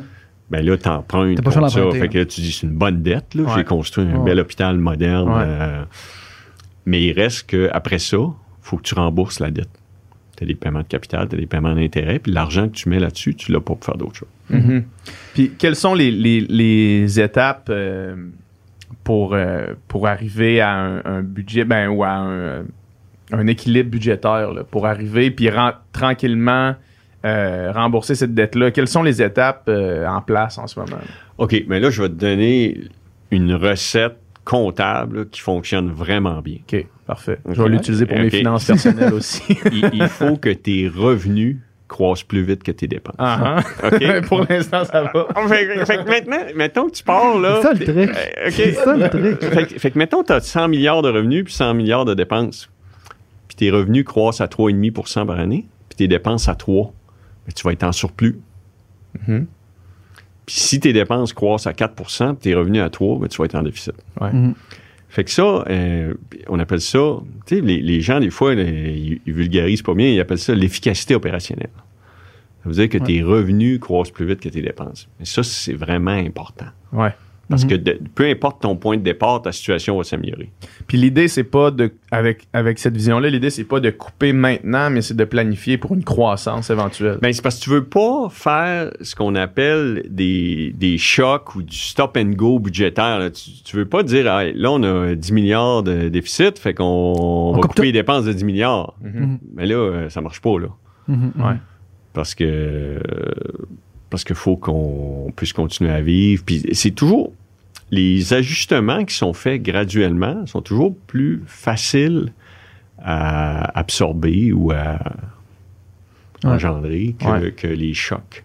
Ouais. Mais c'est une position, ah, je, je reviens à ça parce que ça va pas être une position évidente pour vous d'être celui qui doit dire non tout le temps parce que couper les dépenses, c'est ça, c'est dire non souvent, justement. Puis, Ben, puis tu sais, tous les, tous les secteurs voudraient avoir plus de moyens. là. Mais- tout, tout le monde qui travaille dans n'importe quel secteur se dit si j'avais telle somme de plus, je pourrais faire ci, je pourrais faire ça, je pourrais régler tel problème. Puis vous, vous, vous devez dire Euh, non parce qu'il faut couper les dépenses. Mais je dirais que la partie facile, c'est dire non. Ce qui est dur, c'est de travailler pour trouver une solution qui va aider mes collègues. Par exemple, un, un de mes collègues me demande, euh, je vais prendre le ministre de l'Environnement, Mhm. demande euh, 6 milliards sur 5 ans pour lutter contre les changements climatiques. Si je dis non, non, on n'a pas d'argent. Facile, ça. Ouais. Mais si je dis, on va voir comment est-ce qu'on peut t'aider, on va regarder, montre-moi les, les 28 choses que tu veux faire. Là, on les analyse, on le regarde d'un point de vue différent. Là, on dit finalement, regarde, je pense qu'avec 5 milliards au lieu de 6, puis 22 mesures au lieu de 28, tu pourrais, être- tu pourrais avoir autant de réduction de gaz à effet de serre. Fait Autant de résultats. fait que moi, je, je, je, je mets une fierté d'essayer de dire oui, mais. Mhm. Ouais. OK? Puis Ouais. d'essayer d'aider euh, mes collègues, on est 26 au Conseil des ministres, à, à réaliser euh, nos promesses, nos ambitions, euh, Mhm. faire avancer la société. Fait que je dirais que si tu dis tout le temps non, tu n'es pas ministre des Finances longtemps. Ouais, ouais, je comprends. Mais d'ailleurs, tu sais, l'environnement, c'est un bon aussi euh, là, à aborder parce que, tu sais, comme tantôt, j'utilisais, en fait, j'ai utilisé le mot éthique, mais le mot que je voulais dire, c'est le mot moral. Ouais, tu sais, qu'il y a des, y a des, des décisions qui sont dures à prendre, puis de, de- de trouver justement l'équilibre entre ça. Puis, tu sais, l'environnement, c'est un autre exemple de. En ce moment, c'est une autre crise, en fait. Tu sais, comme la crise sanitaire, la crise climatique est peut-être moins euh, visible, mais quand on a joué au hockey pendant 40 ans, Elle est pas mal visible. On la voit bien, on la ouais. voit. Puis là, il faut trouver des solutions à ça. Puis j'imagine que ces solutions-là sont pas toujours fiscalement ou économiquement euh, logique. Ben, des fois, les impératifs économiques prédominent. Mhm. Des fois, c'est les impératifs sociaux. Toujours, on essaie d'avoir le bon équilibre. Mhm. C'est- C'est. euh, euh, par exemple, augmenter les dépenses en éducation, euh, ben, ça augmente le déficit, mais c'est un excellent investissement à long terme. Alors, c'est correct d'augmenter les dépenses en éducation, c'est ça qu'on fait, mais on veut s'assurer que l'argent est bien dépensé. Mhm. C'est c'est pas juste de dire on, va donner plus d'argent au cégep. On sait qu'il y a des besoins dans les cégep. Mais où on va mettre l'argent dans les cégep? Euh, Est-ce que. Puis là, la pandémie a changé les priorités. Ouais. C'est que soudainement, c'est important que les professeurs aient de l'aide technique pour donner des cours à c'était ou pour donner des cours à distance. Puis les étudiants, soudainement, tu sais, la santé mentale au cégep, c'était pas le sujet numéro un. Là. Non. Euh, on parlait plus de, de je sais pas moi, de, de, de, de toxicomanie, d'éducation sexuelle. Là, soudainement, on s'est rendu compte que euh, c'est pas tout le monde qui avait des conditions optimales chez eux pour étudier. Ouais. Là, la santé mentale est devenue importante. Puis là, on a mis des ressources pour ça. Puis le ministre Lionel Carman, puis le- la ministre McCann, puis il faut faire ça. Fait que les, euh, c'est, pas juste de mettre de l'argent. On a un rôle de fiduciaire. Il faut bien dépenser l'argent des contribuables. Je comprends pour l'économie, euh, je comprends pour l'éducation que c'est un investissement, mais pour ce qui est de l'environnement, l'argent que tu mets là-dedans, c'est pas nécessairement de l'argent que tu vas revoir dans 20 Ben, ans, j'imagine. D'abord, il y, a- y des- il y a des endroits où il y a une. euh, où c'est conjoint. Là. Si, si tu investis dans l'économie, euh, l'énergie renouvelable, mais là, tu fais des investissements, puis en même temps, c'est bon pour l'environnement. Si tu investis en transport en commun, euh, si tu prends une usine qui utilise euh, du pétrole pour faire ses procédés chimiques, tu la convertis au gaz naturel, ben la, la conversion réduit les gaz à effet de serre, c'est bon. Fait que Mhm. euh, il y a moyen de concilier euh, économie, environnement. Puis ça, je pense que tout le monde le reconnaît. Mais il y a aussi des coûts. Mhm. Euh, si, euh, par exemple, si on, on augmente les frais d'immatriculation pour les, les, les gros cylindrés, euh, si on augmente les permis les, pour euh, conduire des camions, etc., Ouais. ben là, il y a des coûts. Ouais. Mhm. Puis ça, Mais c'est bon pour l'environnement. Mhm. ça, justement, euh, la, la, la taxation sur ces choses-là, mettons, pour puis le, c'est-tu une avenue euh, possible dans, dans le futur au Québec, tu sais, pour Ben, justement le. c'est nous au Québec, on est champion de la taxation. ok? Fait que si c'était ça le secret, Ouais. on aurait gagné la coupe. là. Dire, là. on, on serait pas 23-20, on serait Ouais, ouais. 23% de la population, 25% de l'économie. Ouais. J'adore que- tout le podcast, il y ait toujours des, des analogies avec le narrative. hockey. Oh. C'est parfait. Ah, on aurait gagné la coupe. Parce que euh, on est champion de la taxation euh, au Canada, puis le, le fardeau fiscal. Puis, euh, fait que c'est- euh, oui, on peut utiliser des modifications du prix relatif pour modifier les comportements. Si tu montes le prix du Ouais. carton de cigarette, les gens vont moins fumer. Le prix, ça a un... Ça, Un impact. ça a un impact. Ouais. Fait que c'est- une option, dans le fond. C'est quelque chose qui. Ben, ça fait partie de toutes les options. Mais, Ouais. mais dans l'ensemble, nous, notre gouvernement, on a réduit le fardeau fiscal de 2 milliards par année, puis on veut continuer. Parce que les gens euh, qui. Les gens, lorsqu'ils gardent plus de leur revenu, si tu gagnes 10 000 puis il te reste 5 000 ben c'est bien, mais s'il pouvait en rester 7 500, ce serait encore mieux. Mhm. OK? Fait que euh, nous, on veut, on veut pas augmenter le fardeau fiscal total. On veut le diminuer parce que les gens sont déjà énormément taxés. Puis quand je vais euh, au marché public, tout ça, le- le- la mesure que les gens me parlent plus, là, les gens me disent pas Ah, merci d'avoir baissé les taxes scolaires, puis ah, merci pour les allocations famille ou euh, hey, le crédit d'impôt, maintien à domicile, j'aime ça. Les gens me parlent pas de ça. Mhm. Mais les gens me parlent, par exemple, des frais de stationnement dans les hôpitaux. Ça, les gens sont vraiment contents parce qu'on a mis une limite. 10 dollars par jour, pas plus. Euh, les gens sont Parce qu'ils contents. peuvent le voir plus Les- clairement. ben, quand tu as quelqu'un de malade Ouais, c'est ça. dans ta Ouais. famille, puis tu vas à l'hôpital à tous les jours, ou quand tu accouches, tu pas besoin de payer en plus 25 dollars par jour pour te stationner. là. Mhm. Ouais. Fait que ça, c'est une mesure, c'est une réduction du fardeau fiscal au sens large que les gens apprécient. Une autre, une autre affaire, moi, que, que, que je veux qu'on discute parce que je, je dois pas être le seul à, trouver ça. Tu sais, on, on, parle beaucoup de. Ton nous, justement, là, tu sais, le, le, le, parking diminue, puis on est content, ou euh, il y a une taxe qui monte, puis euh, on, on, est, on est fâché, ou euh, mm-hmm. l'impôt monte, l'impôt descend, puis, puis après ça, arrive une affaire comme les, les Pandora Papers qui sont sortis avec l'évasion fiscale, puis c'est difficile en tant que, que connaître citoyen de la classe moyenne. De la classe moyenne, de trouver que toutes ces mesures-là qui nous sont euh, qui nous sont imposées, là, que ce soit euh, que ce soit positif ou négatif, ont un réel impact quand on voit tout ce qui s'en va, tout ce qui disparaît, tout ce qui tout l'argent qui est perdu dans ces dans ces paradis fiscaux-là, puis dans des dans des dossiers comme ça. fait comment qu'on fait pour lutter contre ça? Comment qu'on fait pour, pour, pour qu'on ait l'impression que tout le monde fait sa juste part, puis qu'on sait pas nous tout le temps qui est en train de, faire des, choses sur notre, notre, argent durement gagné, mm-hmm. mais qui au final, on a l'impression que ça n'a aucun impact, quand on, quand on entend les chiffres qui disparaissent, là, ben, c'est sûr que plus l'assiette fiscale est large, moins chacun des membres va payer un fardeau élevé. Mhm. OK? Donc, le point que vous dites, c'est extrêmement important que tout le monde paye sa juste part. Pour ce qui est des Pandora Papers puis Panama Papers, mhm. on analyse toutes les listes avec l'Agence de revenus du Canada. Euh, je vous dirais que malheureusement, c'est pas ça qui nous a donné. Euh, ça n'a pas été un filon, une source de revenus supplémentaires pour Revenu Québec puis l'Agence de revenus du Canada énorme. Mais les listes, c'est la pointe de l'iceberg. C'est ça, on les analyse. Mais on a mis des.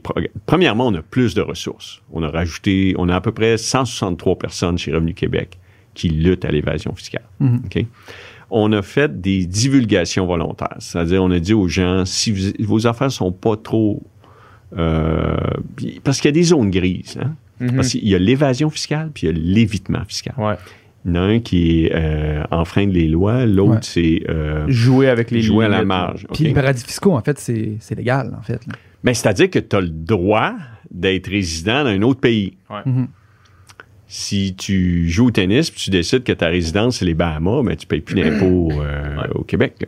Mais si, tu gagnes de l'argent au Québec, puis tu le transfères d'une manière dans une banque là-bas. À ce moment-là, tu es, supposé déclarer tes revenus à l'étranger, puis il y en a qui ne déclarent pas à cause du secret bancaire. Alors, ce qu'on a fait, c'est qu'on a forcé des divulgations. On a dit, vous avez jusqu'à telle période pour divulguer vos revenus à l'étranger. On a appelé ça les divulgations volontaires. Puis, en échange de divulgations volontaires, pas de pénalité, pas de poursuite, mais euh, des revenus. Ça, c'est quand ça s'est fait, ça? Ça s'est fait. Ça a commencé avec le ministre des Finances précédent. Il y a eu une commission des finances publiques.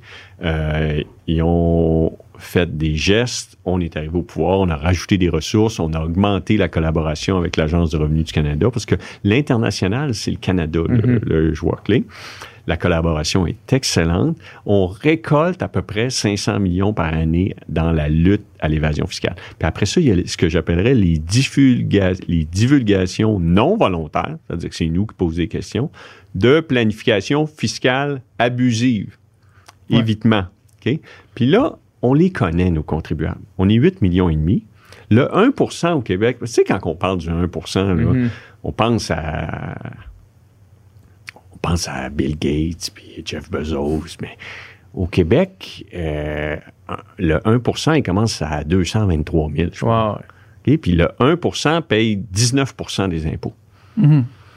Tout de suite, là, on, les connaît, nos contribuables, puis on les étudie, les déclarations, puis euh, fait qu'on a fait des progrès énormes. on va en faire encore. Mm-hmm. Puis le Québec, euh, fait bien dans ce sens-là qu'on a été les premiers à imposer la TVQ sur les, services numériques comme Netflix, euh, Amazon et euh, fait que c'est pas parfait. On s'en occupe. Faut travailler en collaboration avec l'Agence de revenus du Canada, avec les autorités. Là, on va amener l'impôt minimum sur les corporations.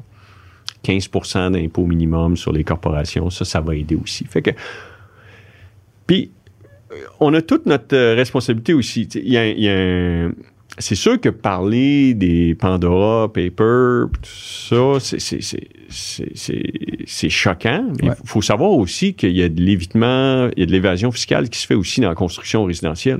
là. Ouais. Absolument. Quand les gens payent leur rénovation cash puis ils ne demandent pas de facture, là, Ouais. Ben là, ils ne payent pas de TVQ, ils ne payent pas de TPS. Bon, il y a, d'autres inconvénients aussi. là. Ils n'ont pas de garantie, puis, euh, etc. Mais il reste que dans la construction résidentielle, on sait euh, qu'on peut faire mieux. E- Est-ce qu'on sait à peu près, on est-tu capable d'estimer combien d'argent est, est perdu dans la, la rénovation ou la construction résidentielle? On est-tu Euh, capable d'estimer à peu près un La chiffre? réponse est oui, mais on ne dira pas ça sur le podcast. ok? On va laisser ça chez Revenu Québec. OK, OK, OK, OK. Mais, Mais- j'imagine que c'est considérable, là, tu sais. Mais bref, ce que vous nous dites, c'est que finalement, l'i- l'idée qu'on se fait qu'il y a des milliards de dollars qui sont jamais perçus par l'État puis qui sont jamais utilisés pour nous tous, c'est, c'est, c'est, c'est pas exact. hein, finalement, c'est pas un si gros problème que ça. Ben, Il n'y a pas des milliardaires Il y en a. Qui, qui payent pas une scène d'impôt. On travaille là-dessus. Comme je vous dis, on est à à peu près 400-500 millions par année. Est-ce qu'on va pouvoir se rendre à 600? Euh, oui. Euh, là, on s'est entendu avec le fédéral, TPS, TVQ sur tous les biens étrangers, parce qu'avant, on avait juste les services, on n'avait pas les biens. Si tu te faisais livrer un colis, si tu te faisais livrer un colis de Nike USA, tu payais pas de TVQ. Nike.ca, tu payais à TVQ. Mhm. Ouais. OK? Là, on a corrigé ça avec le fédéral. Fait que donc, maintenant, les biens étrangers les biens domestiques sont sur le- un pied d'égalité. Fait que ça, c'est réglé. Mhm. Euh, Il y a des corporations qui ne payent pas d'impôts. Là, on vient de s'entendre à l'international parce qu'ils déplacent des revenus dans des juridictions à fiscalité réduite. OK, mettons tu es une compagnie canadienne, mais tu as une filiale euh, en Irlande, puis là, tu as des profits au Canada, mais tu payes ta filiale en Irlande pour faire des travaux. Puis là, bon. Mhm. Mais là, on vient de s'entendre à l'international. Va y avoir un impôt minimum partout dans le monde, 15% Fait qu'on fait des Mhm. progrès. Mhm. Puis justement, tu sais, tantôt, vous parlez de, de, de- de- de Netflix, puis qui perçoivent la, la- la- la TVS, TVQ, c'est un, c'est un gain, là, dans le fond, c'est une bonne Ouais. nouvelle, sauf que ça reste que c'est le, le consommateur qui le paye. là, plus- C'est pas, c'est pas Netflix qui le paye. Mais là, toi, tu viens d'expliquer euh, quelque chose d'extrêmement important parce que dans le débat, là, taxe Netflix, Ouais. les gens pensaient que c'était Netflix qui payait la taxe. Ouais, c'est ça. C'est le consommateur consommateur qui paye la taxe. Mais puis Netflix, corrige-moi si je me trompe, il la perçoit, puis il la remet la au perçoit, puis gouvernement. la remet au gouvernement, mais puis corrige-moi si je me trompe, mais Netflix paye pas d'impôts au Québec ni au Canada. Euh, ben, les- le, si quelqu'un me demande est-ce que lui il paye de l'impôt, je le dirais pas là. Les- les- les- la, la situation fiscale des entreprises, des individus, c'est confidentiel. Je comprends. OK. Mais euh, le but, c'est que tout le monde paye sa juste part. Fait que s'ils ont des revenus au Canada, puis qu'ils ne payent pas d'impôts au Canada, c'est sûr qu'on est en train de regarder ça. OK. Fait- ben, mais, mais je, je parle pas, je, je veux pas dire Netflix combien qu'ils payent, puis spécialement Mhm. eux autres, mais selon la loi, même si tu es une, une entreprise américaine, si tu fais des revenus au Canada, tu dois payer des impôts au Canada. Est-ce que c'est ça Ben, la loi? L'impôt des corporations, c'est le, ce qui est important, c'est l'établissement stable. Si les revenus sont faits à partir des États-Unis, si c'est Netflix USA Ouais. qui vend le produit au Canada, il n'y a pas d'impôt des que si corporations. nous autres, on est abonnés à Netflix USA, Tu vas, là, maintenant, tu vas payer la TVQ, ouais. mais Netflix ne payera pas d'impôt des corporations là-dessus. Mais, Donc, euh, c'est l'étape. Et puis, comme au- pour les particuliers, c'est le lieu de résidence. Mhm. je comprends, mais tu sais, une entreprise, ça reste quelque chose de- d'immatériel, dans le sens que Oui. je dis, tu sais, ah ben, moi, je suis basé à telle place, puis le- je veux dire, la- maintenant, c'est global, tu sais, la vente en ligne, puis tout ça. Très bon point. Fait que, tu sais, je- comprends pas pourquoi que le fait que ce soit basé, peu importe où ils sont basés, si tu fais des revenus au Canada, il me semble que tu devrais redonner une partie Ben, de ces revenus-là au OK, Canada. mais par exemple, si tu prends les, les, les- le GAFAM, là, les grandes ouais. entreprises, là, il y, a- il y a beaucoup d'intangibles. C'est pas, c'est pas une usine qui produit au Canada Mhm. pour vendre. euh, Ouais. euh, fait que, euh, normalement, s'il y a un- une entreprise au Canada, par exemple Ubisoft Canada, Ouais. Mhm. vont payer des impôts au Canada, puis Ubisoft Monde paye ses impôts à Paris. Mais dans les faits, euh, une entreprise euh, Amazon Canada, Amazon Monde, il y a des transferts de fonds entre les Mhm. entreprises, on appelle ça les prix de transfert. C'est difficile de réconcilier l'impôt des corporations. Mhm. Fait que c'est pour ça que le lieu de résidence principal, le siège social, c'est extrêmement important. C'est pour ça qu'on amène un impôt minimum. C'est pour ça que pour les grandes entreprises, euh, telles que les GAFAM, on, on s'entend aussi sur, au niveau de la... Ça, c'est extrême.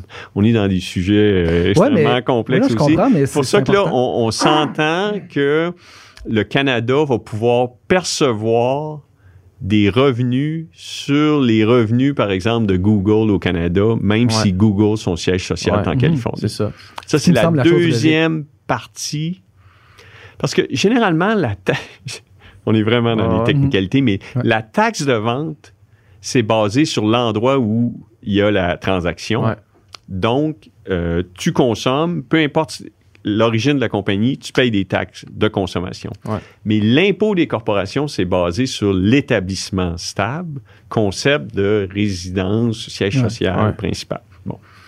Là, pour les grandes multinationales, les GAFAM, Mhm. on va appliquer le principe de les, des taxes à la consommation. Sur l'imposition Sur des les- corporations. Tu as tout compris. Ben, ça me semble euh, la, une- la solution, en fait. Là. Ça me semble absolument Ouais, la mais solution. quand tu négocies ça à l'OCDE, Je- je comprends son- 145 Ouais, ouais. pays, puis tu sais, ces entreprises-là sont concentrées euh, aux États-Unis Ouais. puis en Europe. Ouais. C'est compliqué, là. Oui. Ouais. Puis le Canada, on est comme 3 de l'économie mondiale. Fait que si on s'agite tout seul, puis on dit faut faire ça, faut faire ça, personne nous écoute. Ouais. Mais si tous les pays s'entendent, Mais on doit pas être les seuls à, à, Trouver que c'est une à bonne trouver idée. que c'est une bonne idée, puis à Ouais, vouloir. mais c'est pour ça qu'il faut s'allier avec l'Australie, euh, l'Angleterre, la France. Il faut, faut faire des coalitions. Euh, mais, mais les Américains, la Chine, la- l'Allemagne, plus ton poids économique est, est élevé, tu sais, c'est- pas euh, une personne, un vote. Là. Ouais. Ouais. En, Ah, en économie, c'est c'est, euh, le- le- le- les, les Américains, les Chinois ont plus d'importance que le Canada. Puis comme la plupart de ces entreprises-là sont aux États-Unis, il faut que les États-Unis y voient leur compte. Mhm. Alors là, Eux, eux, ça, les a- ça leur enlève des revenus de leur côté, en fait. mais ça leur enlève pas de revenus. Mhm. Là, c'est là la, la- la clé, puis c'est pour ça qu'on a réussi à s'entendre. Parce que probablement, je vais en nommer juste une, là, je pense pas qu'ils vont me vouloir probablement qu'Apple ne payait pas 15% d'impôts aux États-Unis. Mhm. Probablement. Ouais. Fait que là, avec la réforme, ils vont, s'ils payent 15% partout, mais ils vont Ils vont payer, payer 15 plus aux au total. Fait que là, ils vont peut-être se dire, c'est peut-être pas nécessaire de transférer des fonds euh, interpays dans les juridictions à fiscalité réduite. Fait que finalement, les États-Unis, bien que c'est eux qui ont ces entreprises-là, vont avoir plus de revenus. Mhm. Mhm. C'est quand même complexe, Ouais. euh, tout ça, tu sais. euh, Puis Moi, je suis pas fiscaliste 100%, je suis économiste. Ouais. c'est dur de, tu sais, c'est dur de, de saisir toutes ces, toutes Ouais. ces nuances-là. là. Quand vient le temps de, tu sais, juste, juste nous, on, on a une, on a une plateforme euh, pour les, les gens qui, qui veulent euh, encourager le podcast qui s'appelle Patreon. Puis c'est comme euh, Comment ça s'appelle? Pa- Patreon, pa- Patreon. Le monde paye 3 piastres par mois pour avoir accès à une coupe d'affaires qu'on fait. là. OK. Puis au début, quand on, tu sais, on a starté ça peut-être deux ans et demi, genre. Puis là, au début, on a lancé ça. Puis là, c'est le monde, euh, il s'abonne, puis il y a comme pas de nouvelles, de, pas de taxes, là, tu sais. euh, ils payent euh, 4 piastres. On- US même au début. hein. Ouais, nous autres, on en reçoit 3, puis euh, au début, c'est US. Puis là, dans le temps, à amener, c'est comme, hey, voici tel formulaire que je je suis pas capable de, de- de redire les lettres de ce formulaire-là qu'il faut que vous remplissiez pour, euh, pour qu'après ça, vos abonnés doivent, tel, doivent donner une taxe dans telle place qui qui te revient à telle affaire. Puis là, tout est là. qui- Comment je, Mhm. comment je fais Ben, pour gérer sûr tout que- ça, là? Quand tu commences une compagnie, tu sais, au, au début, tu es moins bien organisé. Puis c'est Mhm. pour ça que Ouais. Revenu Québec a un rôle de conseiller. Ouais. Ils vont dire, euh, là, faut que tu fasses des faut que tu t'appelles, faut que tu aies des cotisations sur la masse salariale, puis on, on peut te dire qui peut t'aider à faire ton service de paye. Puis après ça, euh, quand tu as plus de revenus qu'un seuil, mais là, il faut que tu commences à charger la TVQ, puis la Mhm. TPS. Puis euh, Revenu Québec, puis- puis j'ai ri parce que j'ai j'ai écouté l'excellent podcast avec euh, Sophie Brochu, Ouais. mais elle disait Ah, Hydro-Québec, c'est la seule entreprise qui a tous les Québécois. Mais Revenu Québec, euh, Aussi. il y a quand même euh, pas mal de 6,5 millions de clients. C'est ça. Certains malgré eux, mais. Ouais, ça, ça- ça prend un bon service à la clientèle. Wow, c'est sûr. C'est sûr. C'est clair. Euh, je vois, le, je vois le, le budget 2021-2022. là. De ce budget-là, euh, une coupe de, coupe de points clés qui te rend fier, mettons. là. OK. Ce qui me rend fier, c'est que c'est c'était mon troisième, puis je pense que c'est celui qu'on a mieux réussi à simplifier, c'est quoi le plan de match. Mhm. OK? Le plan de match, c'est 1, 2, 3, 4. Vaincre la pandémie en 2021. Ça, c'est un. Ouais. Deux, retrouver le plein emploi en 2022, parce qu'on sait qu'on a toujours 100 000 personnes qui travaillaient en février 2020 qui ne travaillent pas présentement. OK. OK? 100 000 personnes Ouais. au C'est Québec. 100 000 personnes qui, euh, qui, qui travaillaient, qui ont perdu des emplois. Donc, il y a 100 000 personnes de moins qui Ouais, travaillent. mais c'est pas toutes les mêmes, là. Non, je mais, comprends. mais il y a 100 000 personnes de moins en emploi aujourd'hui qu'en février 2020. Ah ouais. OK? Fait que, un, vaincre la pandémie. Deux, retrouver le plein emploi. Trois, retrouver la trajectoire du plein potentiel de l'économie québécoise. Là, c'est là que tu dis, OK, lui, c'est un économiste. c'est que le Québec s'en allait, euh, bon, on est à l'équilibre budgétaire, on est au plein emploi, le taux de chômage est à 4,5% les revenus vont bien, on s'en va sur une trajectoire, on croit les trois dernières années, 2017, 2018, 2019, croissance moyenne à peu près 2% un peu plus. Là, on s'en va comme ça. Là arrive le choc. Ouais. Là, ça, c'est 2020. Mhm. Là, 2021, on rebondit. Mais, on, on- 2020, 2021, puis là, 2021, on est revenu où on était en 2020. Mais on a perdu la croissance de Mhm. 2020. Fait que là, on fait ça, on fait ça. Là, il faut reprendre cette trajectoire-là. Essayer de rattraper la courbe Ouais. prévue. Ça, j'ai dit 2025, mais je pense qu'on va faire mieux. OK? OK? Comme plein emploi 2022, mais il y a des chances qu'on le fasse au début de 2022 plutôt qu'à la fin. Puis finalement, quatre, retrouver l'équilibre budgétaire en sept ans. Puis ça, c'est un engagement après contribution au fonds de génération parce que notre définition de l'équilibre budgétaire, nous, c'est on met à chaque, lorsqu'on est à l'équilibre, on met de côté 3 à 4 milliards par année pour les dépenses à long terme les dépenses en capital. Ça, c'est une notion comptable, revenus, dépenses d'opération, dépenses de capitalisation, mais retrouver l'équilibre budgétaire en sept ans. Mhm. Un, pandémie. Deux, plein emploi. Mm. Trois, pleine croissance économique. Quatre, équilibre budgétaire. Je reviens. J'aimerais ça revenir sur le point 2 parce que en ce moment, justement, il- on veut retrouver le plein emploi, mais il y a aussi en même temps, parallèlement à ça, une pénurie de main-d'œuvre. Comment qu'on OK. explique ce phénomène-là? Ben, on l'explique. D'abord, c'est que il y a eu un choc économique, puis là, ça augmente la friction. C'est-à-dire qu'au même moment où on a des demandes en emploi, on veut plus d'infirmières, plus d'enseignants, plus de programmeurs, euh, parce que le, le- le travail à distance, l'école à distance, on a besoin de plus de monde en technologie de l'information, on a besoin de plus de psychologues. Au même moment, tu as tous les gens en tourisme, restauration, euh, les placiers au Centre Bell, les gens qui travaillent dans les théâtres, ils ont perdu leur job. Mhm. Fait que là, au même moment où tu as des gens en chômage, tu as des postes vacants. Mais les compétences de requises puis de ces gens-là sont pas les mêmes. C'est pas le même monde. Mhm. OK? Un, un, un barman peut devenir préposé aux bénéficiaires avec une formation de six mois, mais pour devenir infirmière, ça prend trois ans. Mhm. Ouais. Euh, pour devenir enseignant, ça prend un bac.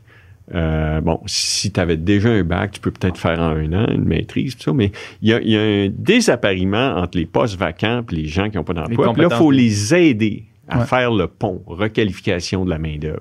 Il Mhm. faut aider ces gens-là. Puis en gros, ce qui nous manque, c'est quoi? C'est des enseignants, des infirmières? Ben, euh, on parle beaucoup des services essentiels de ces temps-ci. Là. Il nous manque des infirmières, des psychologues, des orthopédagogues, des enseignants, des inhalothérapeutes. Euh, il manque des- du personnel de service de garde, mais il manque aussi des programmeurs en Python. Hein? Mhm. Il manque des gens en intelligence artificielle, il manque des gens en TI. Euh, Alors, euh, beaucoup euh, génie, TI, services essentiels. Beaucoup des formations universitaires, là, tu sais, des formations. Oui, mais en même temps, euh, les restaurants, les, Ouais, ça, ça dépanneurs, les stations-service ont de la misère à embaucher les gens Ouais. au, au salaire minimum parce que les étudiants, pendant un bout de temps, les étudiants faisaient plus d'argent pendant la pandémie que quand ils travaillaient. Ouais. Donc, les, les programmes qui étaient valables, là, les, les programmes, ils ont aidé. Là. Il y a des gens qui ont perdu leur emploi. Ah ouais, je- j'en fais partie. Puis t'as, un appartement, t'as, t'as deux enfants, puis t'as, plus d'emploi. Fait que les Ouais. programmes sont bons, là. Ouais. Mais à mesure que la. Là, ça fait, ça fait 18 mois plus qu'on est en pandémie. Ouais. Là, il faut que les programmes euh, soient sevrés puis que les gens retournent sur le marché du travail. Ouais. Parce que moi, mettons, le, la, la pénurie de main-d'œuvre, moi, je l'ai. Je l'ai juste remarqué dans les services comme ça, là, tu sais, dans les services de restauration puis tourisme, parce que moi, j'ai- je vais pas dans, tu sais, j'ai pas de- je suis pas en contact avec le, le manque de personnel infirmier, mettons, là, sais. Mais, euh, puis ça, ça, ça va revenir, dans le fond, au- normalement? ou- Ben, en fait, là, vous êtes dans mon domaine favori, qui est la, la vision de l'économie à long Parfait. terme. Allons-y. OK? On- au Québec, il y a 7 millions de personnes de plus de 15 ans. Ouais. Fait que ça, on dit que c'est euh, pour travailler, ça prend au moins 15 ans. Ouais. Puis, de ces 7 millions de personnes-là, il y en a 4 millions et demi qui veulent travailler. Soit qui travaillent ou ils cherchent une job. Mais en, en vrai, c'est à peu près 4,25 qui travaillent, puis 250 000 qui cherchent une job. OK. OK? 4,5 millions de personnes qui travaillent sur 7 millions potentiellement. Mhm. Bon, dans le 7 millions, il y a des gens qui ont plus de 75 ans, là, puis peut-être c'est normal qu'ils ne travaillent pas, fait qu'il faut les enlever, mais là, je vais, je vais simplifier, je vais les compter. Puis, sinon, ces gens-là, c'est, c'est, c'est, c'est quoi? C'est les gens Ben, D'abord, il y a 200 000 jeunes. Mhm. Ça, c'est important parce que je pense que les jeunes euh, vous écoutent. écoutent, ouais, ouais. OK. Euh, en tout cas, si je je fais le l'échantillon à mon domicile, les jeunes vous écoutent. Euh, il y a 200 000 jeunes qui sont ni en emploi, ni aux études, ni en formation. Ça, là, il faut s'occuper de chacun d'eux personnellement. Il faut aller les voir puis comprendre leur réalité. Pourquoi tu n'es pas à l'aise à l'école? Pourquoi tu ne vas pas travailler? Euh, comment je peux t'aider? Mhm. Ça, c'est le rôle des Carrefour Jeunesse Emploi, mais c'est aussi le rôle de, de- des écoles secondaires euh, pour adultes, c'est aussi le rôle des cégeps. Mhm. Pourquoi tu as commencé ton cégep? Tu as lâché ton cégep, puis là, on n'a plus de traces de toi. Là. On- Fait que ces 200 000 jeunes-là, c'est extrêmement important. 200 000, c'est beaucoup. Ouais. Mm. Après ça, ouais, ben, on pourrait même dire que c'est une, tragédie, là, parce Ouais, que ces gens-là, euh, sûrement qui veulent travailler. là. Il y a des raisons pourquoi ils travaillent. Quelque chose d'autre. Il faut les aider. Ouais. Euh, ensuite, euh, on pense qu'il y a 100 000 personnes euh, de... 70 000 personnes de plus de 60 ans qui devraient travailler si on avait le même taux de participation que l'Ontario. Fait que là, il faut comprendre, est-ce que c'est une question de culture? Mhm. Est-ce que c'est parce que les entreprises aiment mieux avoir des employés de 40 ans que des employés de 62 ans? Mhm. discrimination. Est-ce que Ouais. c'est parce que euh, les gens à 62 ans, par exemple, veulent pas travailler 5 jours semaine? Parce que jouer au golf 5 jours semaine, une analogie de sport, Ouais. c'est plate. Ouais. Jouer au golf 2 jours par semaine, c'est le fun. Mais peut-être que tu veux travailler deux jours, te reposer une journée, jouer au golf deux jours. Mhm. Fait que là, peut-être que ça prend deux personnes de plus de 60 ans pour faire la job qu'une personne de 40 ans faisait avant. Mhm. Il y a un 70 000 personnes là. Il y a le 100 000 personnes qui travaillaient en février, qui ne travaillent pas, qui est désappareillé avec les jobs. Fait que, moi, ce que je voulais vous dire avec mes chiffres, là, mon 4,5 millions pour mon 7 millions, c'est que Ouais. si le 4,5 millions est à 5 millions, là, on n'aura aucun problème. Hmm. Il faut augmenter la participation au marché du travail. Il faut encourager les gens à travailler. Pour ça, ça prend des garderies. Parce que peut-être qu'il y a une infirmière qui dit Moi, je vais aller travailler, mais j'ai pas de garderie. Mhm. Alors, il faut lui donner une place en garderie. Mon, mon collègue travaille là-dessus. OK? Tout le gouvernement travaille là-dessus. Mhm. Mais si on avait 5 millions de personnes qui veulent travailler au lieu de 4,5, ben on comblerait les 200 000 postes vacants, puis on aurait une friction, le fait qu'il y a des postes qu'un ingénieur n'a pas la même formation qu'un placier, puis on fait Mhm. l'appareillement. Puis- ah, dernière chose, Ouais. c'est qu'il faut encourager les gens à travailler. Fait qu'il faut, leur- le, faut avoir des cours de formation, faut les payer pendant qu'ils prennent leur formation. Si toi, là, tout d'un coup, ça te tente de faire un cours, une technique en service de garde électronique, mais là, il faut que je t'encourage, je te rémunère pendant que tu prends tes cours. Je paye ton cours, je te paye pendant que tu prends le, le, ministre Boulay, le ministre du Travail, c'est un peu ça qu'il fait. Là. Il réserve des formations, il te paye pour que tu prennes ta formation. Que ça, c'est bon. L'autre chose, c'est que c'est sûr que si, au lieu que quand tu travailles 10 il, il te reste 7 ben, si tu travaillais, s'il te restait 7 et demi, peut-être tu travaillerais une heure de plus, deux heures, trois heures. Mhm. Faut- C'est sûr que le- le- les gens, tu payes ton épicerie en revenu net, là. Tu payes pas ton épicerie en revenu brut. C'est Ouais. ça. Fait que l'impôt, c'est important. Fait que c'est sûr que le, le prix, la rémunération du travail, c'est plus élevé, les gens travaillent plus. Puis les. Fait fait qu'on que- cherche 500 000 travailleurs. c'est ça, fait que l'idée, c'est que les travailleurs sont déjà ici. Ben, mais l'immigration, ça fait partie de la solution Ouais, c'est aussi. ça. La, c'était la là- contribution de l'immigration à la société est extrêmement positive. là. Ouais. Parce que la, la- la- la population du Québec est vieillissante. Ouais. Le profil des immigrants est plus jeune. Les immigrants de première génération travaillent très fort. Les, les enfants de ces immigrants-là euh, sont souvent plus scolarisés. Puis euh, on, on voit que les- les- la situation économique des nouveaux arrivants est moins bonne que les locaux, mais que souvent, dès la deuxième génération, les, les camps- Mais euh, au-delà de l'économique, là, Mhm. la contribution à la société des immigrants est extrêmement positive. Ouais. Puis l'immigration, ça fait partie de la solution, mais, mais pas plus que les 200 000 jeunes ouais. qui sont clair. en études ni aux emplois. Alors, Mhm. Mais il y a moins d'immigration ici qu'à Toronto, Vancouver, comme on a dit plus tôt. Est-ce Ben- qu'on devrait en accueillir plus?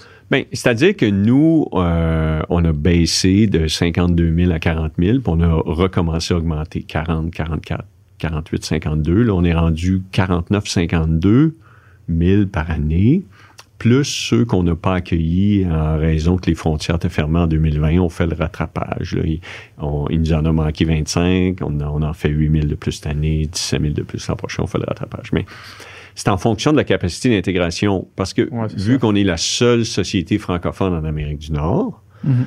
ben il faut pas déterminer le nombre d'immigrants en fonction de combien on en a besoin pour le marché du travail. Il faut être conscient de notre capacité d'intégration. Fait qu'il faut maximiser notre nombre d'immigrants sous contrainte de notre capacité à les intégrer, Mhm. reconnaître leurs diplômes, les aider euh, à se franciser, les aider à se loger. Euh, puis encore là, un autre phénomène aussi, c'est que les immigrants euh, viennent à Montréal parce qu'il y a des communautés d'accueil, puis Ouais. on a des raretés de main-d'œuvre, entre autres, dans les régions. région, fait qu'il faut ouais. les aider. Il y en a des immigrants qui vont à Chicoutimi, là. Mhm. Mais c'est plus Il y difficile à la Chicoutimi qu'à Tu Montréal. l'avais dit ouais. beaucoup dans ton temps quand t'étais quand Non, t'étais jeune, non, Pierre? il n'y en avait pas beaucoup. Il n'y en avait pas beaucoup dans le rang Sainte-Famille. Non, mais moi, Sainte-Foy non plus. Moi, je me rappelle à l'école primaire, il y avait une Égyptienne. Ah ouais? Ah ouais. Euh, puis je l'ai revue euh, 20 ans plus tard. J'ai dit, euh, Hmm. c'était spécial. C'était les sorties. Non, non, mais je me souviens, elle s'appelait Coury. Puis Ouais. c'était spécial à, à l'école Sainte-Isabelle. Euh, c'était la seule en six classes. Puis là, la réalité à Montréal, évidemment, aujourd'hui. C'est autre chose complètement. Mm. Mais effectivement, que c'est en région surtout. Là, moi, l'autre jour, je suis juste allé à Rivière-du-Loup. Le AEW était fermé. Manque de main-d'œuvre. C'est grave. Mon, c'est mon grave. Beyond ça. Meat, ah non, mais. mon Beyond Meat, j'en ai besoin. mais non, mais non, mais non, mais les AEW, des chaînes de même, tu sais. Ouais, tu te non, c'est ça clair, c'est supposé pas- être toujours ouvert. Ouais, mais est-ce bon qu'on a besoin d'un AEW, un Burger King, Ah un non, mais ça, McDonald's l'autre rivière question. du. Loup? Ça, c'est l'autre question. Sûrement pas. ben. Ah, il y a des jobs dans lesquels, tu sais, que tu as énumérés qui, qui sont des jobs qui, qui ont une pénurie, une rareté de main-d'œuvre, que moi, mettons, si je me fie à ce que j'entends dans les médias, du moins comme, mettons, infirmière ou, euh, ou prof, là, sais, prof Mhm. primaire, secondaire, Ouais. mettons, ça serait pas mon premier choix, mettons. Parce que ça a de l'air, de ce qu'on entend, du moins les conditions de travail ont de l'air extrêmement difficiles, les charges de travail extrêmement élevées, qu'on fait essaie de faire beaucoup avec peu de moyens. Comment est-ce qu'on incite les gens à aller combler ces postes-là? Quand que, quand, quand que, en tout cas, du moins de l'opinion publique, du moins moi ce que j'observe, Ça n'a pas l'air évident. Je vais te donner un argument social puis un économique. Ouais. Je vais voir lequel te Ouais. touche le plus. Premièrement, je pense qu'il faut que tu ailles la vocation. Ouais. Enseigner, là, c'est, c'est, c'est magnifique. Tu sais, Ouais. En première année, les gens arrivent, ils savent pas lire et écrire. Puis à Noël, ils savent lire. Puis en juin, ils savent écrire. C'est fantastique. Là. Euh, quand tu prends un enfant en cinquième année qui a des difficultés de lecture, puis tu l'aides, tout ça, c'est, c'est valorisant. Quelqu'un qui est pas capable de résoudre ses équations différentielles en deuxième année d'université, tu l'aides. Et wow, ce gars-là devient architecte. Wow, fantastique. Valorisant. Les métiers qui sont valorisants. Deuxième argument, euh, c'est des, dans le secteur public, les régimes de retraite sont généreux. OK? Fait que là, les, on dit, on parle souvent des conditions de travail.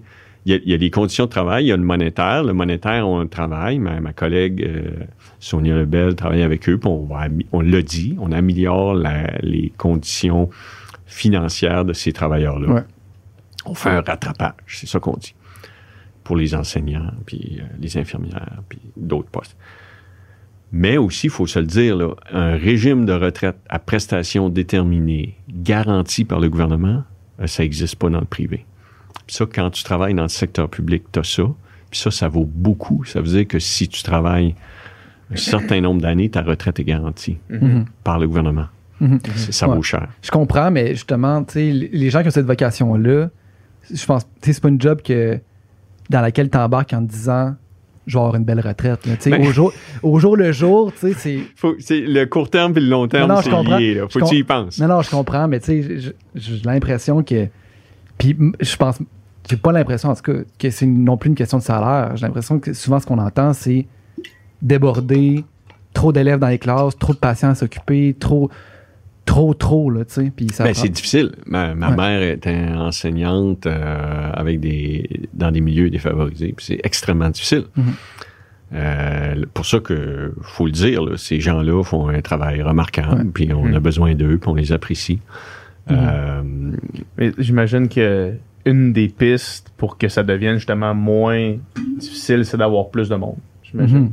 C'est sûr. S'il y a plus de monde, t'as plus ah, ben de les ressources, ratios, c'est sûr qu'une classe de 25 et Ouais. une classe de 37, c'est pas la même chose. complètement différent. Ouais. Mm. Puis 16 patients versus 8 patients, Oui. pas la même chose non plus. Puis euh, trois élèves en difficulté ou cinq, tu sais, Ouais. le, le temps est limité, il y a une contrainte. Ouais, ouais, ouais.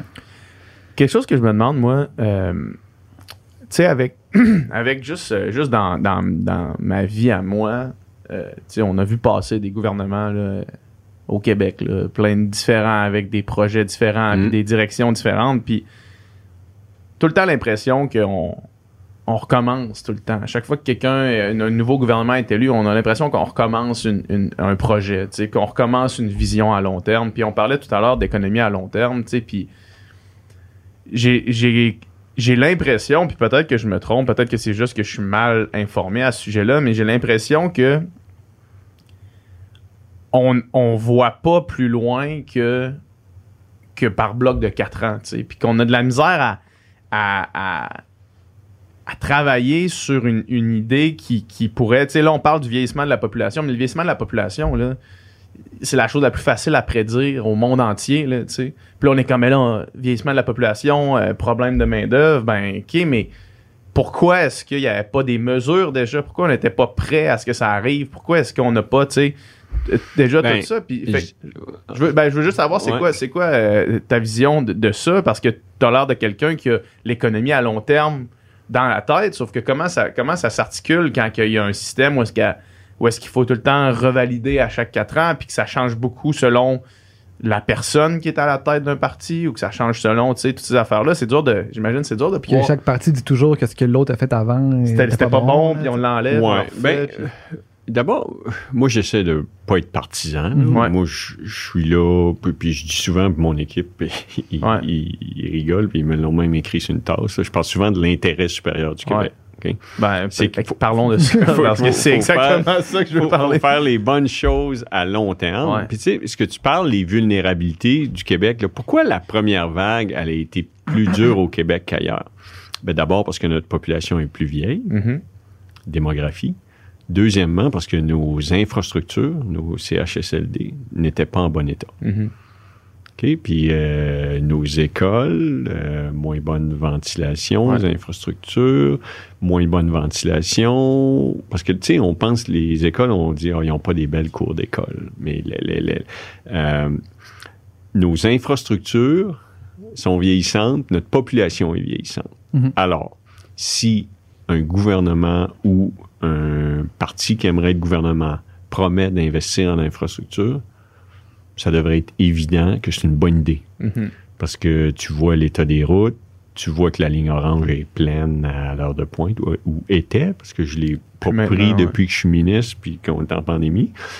Euh, mais tu vois nos infrastructures, puis par exemple, il y a eu beaucoup moins de cas au CHUM, qui est un hôpital moderne, Un- un qu'à Maisonneuve-Rosemont, qui est un hôpital plus vétuste, et donc moins de capacité d'isoler les patients, tout ça. Fait que l'état de nos infrastructures, c'est important. Bon, puis là, la population vieillissante, ben, si un parti dit euh, nous, on va investir dans les soins à domicile, tu devrais dire oui. Je pense que les gens préfèrent vieillir en maison qu'en institution.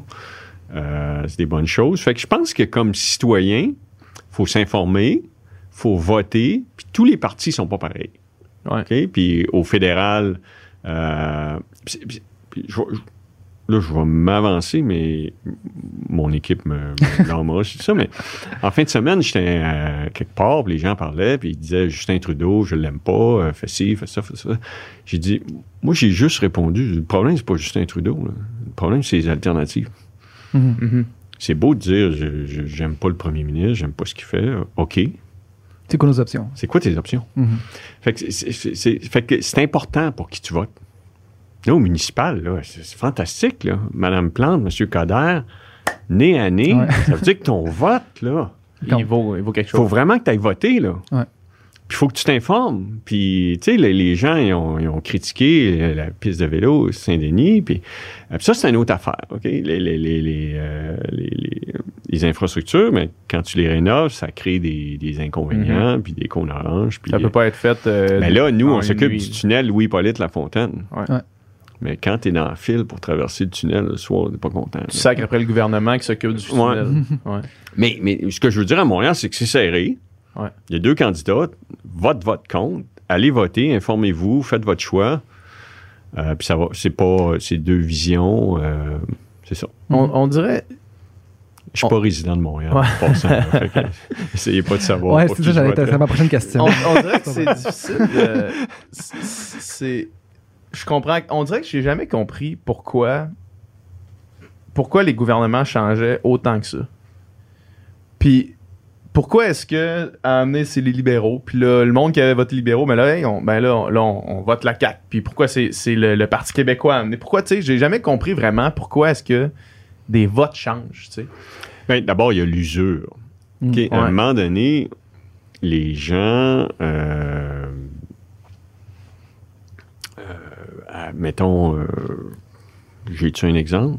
Stephen Harper, après 10 ans, là, est-ce que M. Trudeau il a gagné l'élection ou on s'est débarrassé de celui qu'on avait depuis 10 ans? ouais les gens deviennent tannés. Fait que faut faire attention. euh, les, les gouvernements changent, entre autres, parce que les euh, parce qu'il y a de l'usure. Mais on se tanne ou bien est-ce que c'est les promesses qui sont pas remplies ou est-ce qu'on sait ou, ou justement est-ce que c'est qu'on laisse pas assez de temps à un gouvernement pour mettre en place un projet sur de longue haleine, tu sais?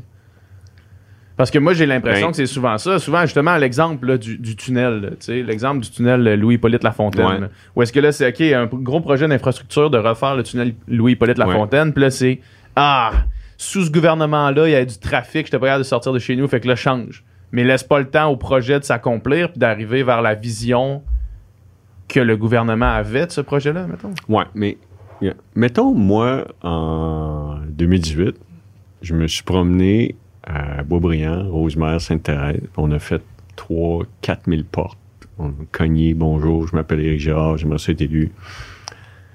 Puis les gens, ils me parlaient du trafic à 15. Mhm. C'est, c'est vraiment lourd. C'est lourd, le c'est trafic sur la difficile. Euh, bon. Puis là, moi, ma réponse à ça, c'est des voies réservées. Il n'y a personne dans la voie réservée. Ouais. La voie réservée, c'est soit que tu es en transport en commun, soit que tu es en voiture électrique, soit que tu es en covoiturage. OK? Puis la voie réservée, on l'a de la 40, on, on l'a de Montréal jusqu'à 440. Mais après, on l'a plus. Mhm. Fait que moi, tu me dis que tu es tanné du trafic.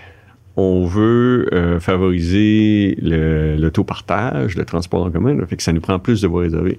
Fait que nous, on s'est engagé à avoir des voies réservées sur la 15 Nord. Qui- Les voies réservées qui se terminaient à 440, t'es prolongé jusqu'à 640, t'es Mhm. prolongé jusqu'à 50. Mais là, on le dit.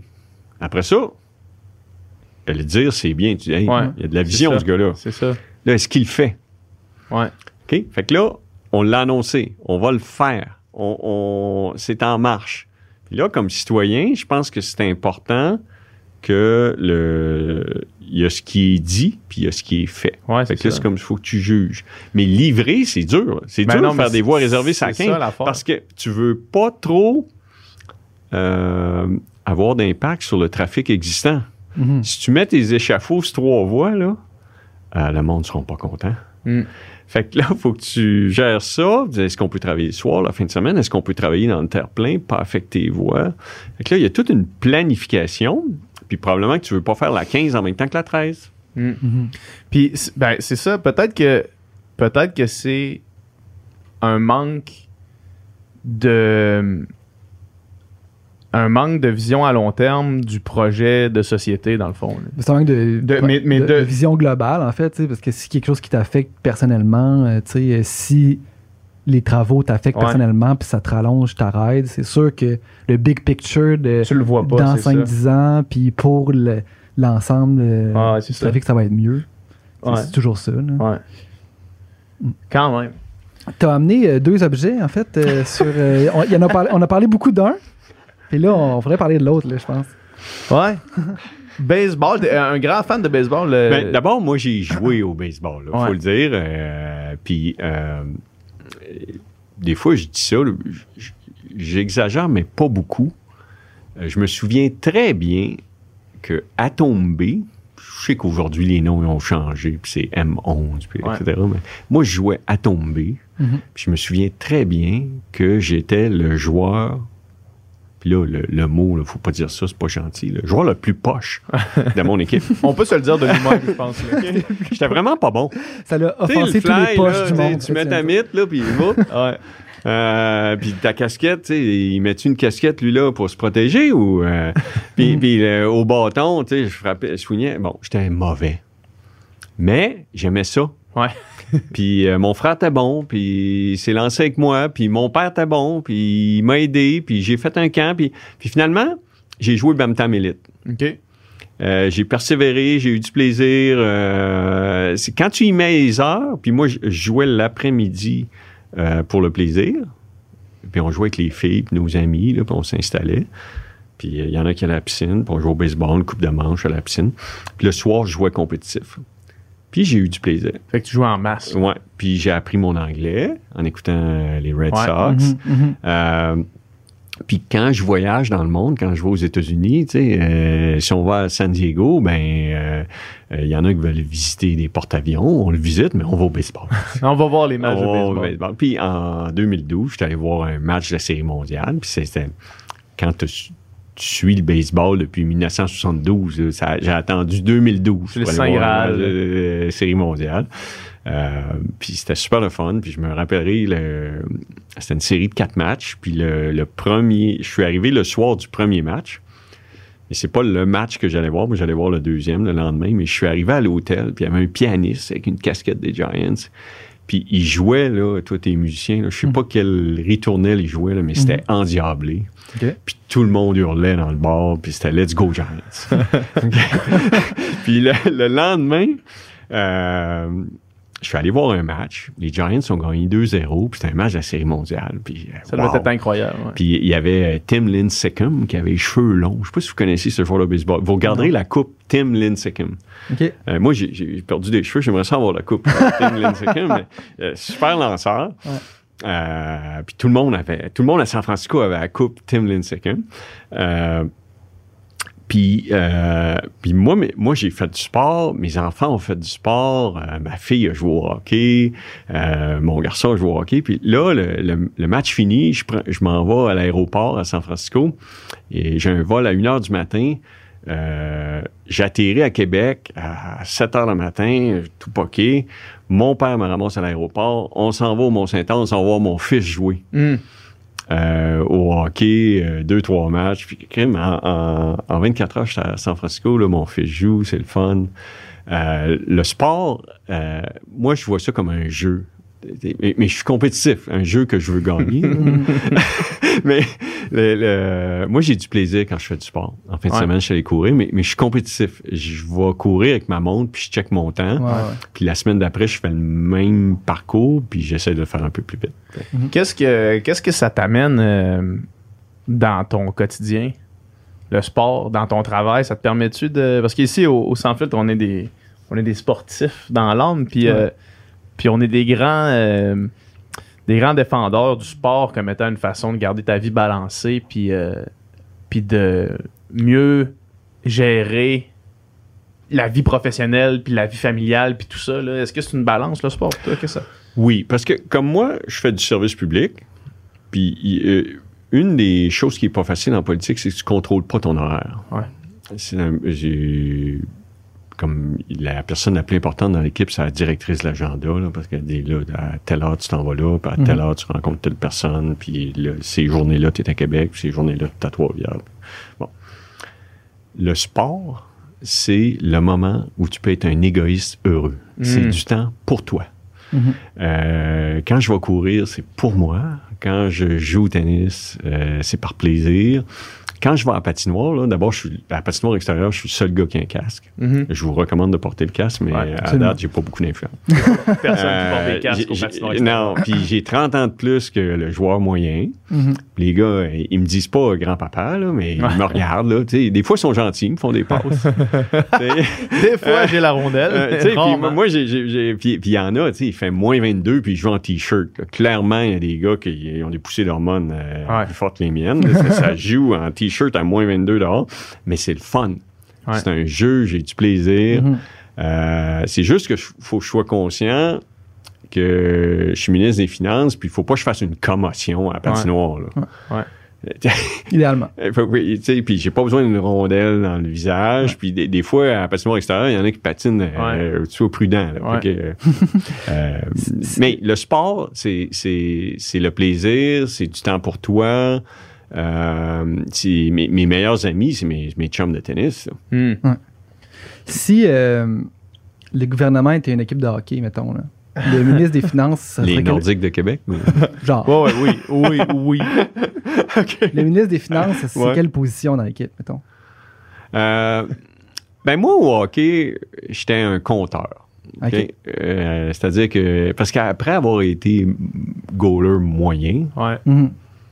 Euh, je suis devenu joueur. Puis ma spécialité, c'était de compter des buts. Une fois que t'as vu que Patrick Roy avait un petit peu plus de talent comme goaler que toi, Euh, t'as genre beaucoup changé plus de que moi. Hey, je, suis dans son livre. Hein. Tu Ah dans ouais? son livre, il y a une photo, l'école de hockey de Sainte-Foy. T'as Patrick, là, qui a toute Ouais. sa carrure, puis que tu vois que c'est un pro. Là. Puis à côté, t'as un gars avec des petites pads. c'est moi. C'est moi. Euh, ça, euh, puis je l'ai vu une fois au centre d'achat. Je dis Hey, Patrick, merci d'avoir mis ma photo dans ton livre. Il me regarde. c'est qui, lui? Le- euh, je magasine. Mais il faut dire que c'est le 24 décembre à, Ah ouais, ok. à 5h30. Là, on magasine. Ouais. tout, le monde était, tout le monde était. Il avait, il avait l'air pressé. Il avait l'air en retard. Euh, il a peut-être 4h30, je pense, ça fait 5h. Euh, à Place Sainte-Foy. Euh, la question, c'était quoi? La question, c'est c'est quel, dans un gouvernement, c'est quelle position le ministre des Finances? Euh, C'est-tu le goaler ou c'est le, c'est le marqueur? Ou c'est Non, non, ben, je, au hockey, j'étais un marqueur. Euh, au baseball, j'étais un joueur de champ. Euh, mais le gouvernement, c'est sûr que c'est une équipe. Mhm.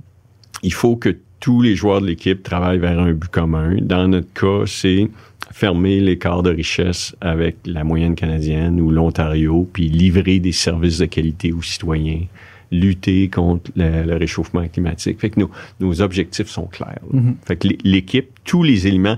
Moi, là, ce qui me fait le plus plaisir, c'est quand les gens disent Wow, Lionel Carman est vraiment rendu bon, là, parce que Lionel Carman, c'est le ministre des Services sociaux. Fait que si les gens apprécient Lionel Carman, c'est parce que non seulement il s'est amélioré personnellement, mais c'est parce que ce qu'il fait sur le terrain, c'est un, Mhm. c'est un neurologue euh, spécialiste du développement de l'enfance. Donc, s'il y a une personne qui est équipée pour faire une différence, fait que moi, moi, je peux, je peux dire, je donne 100 millions pour la santé mentale.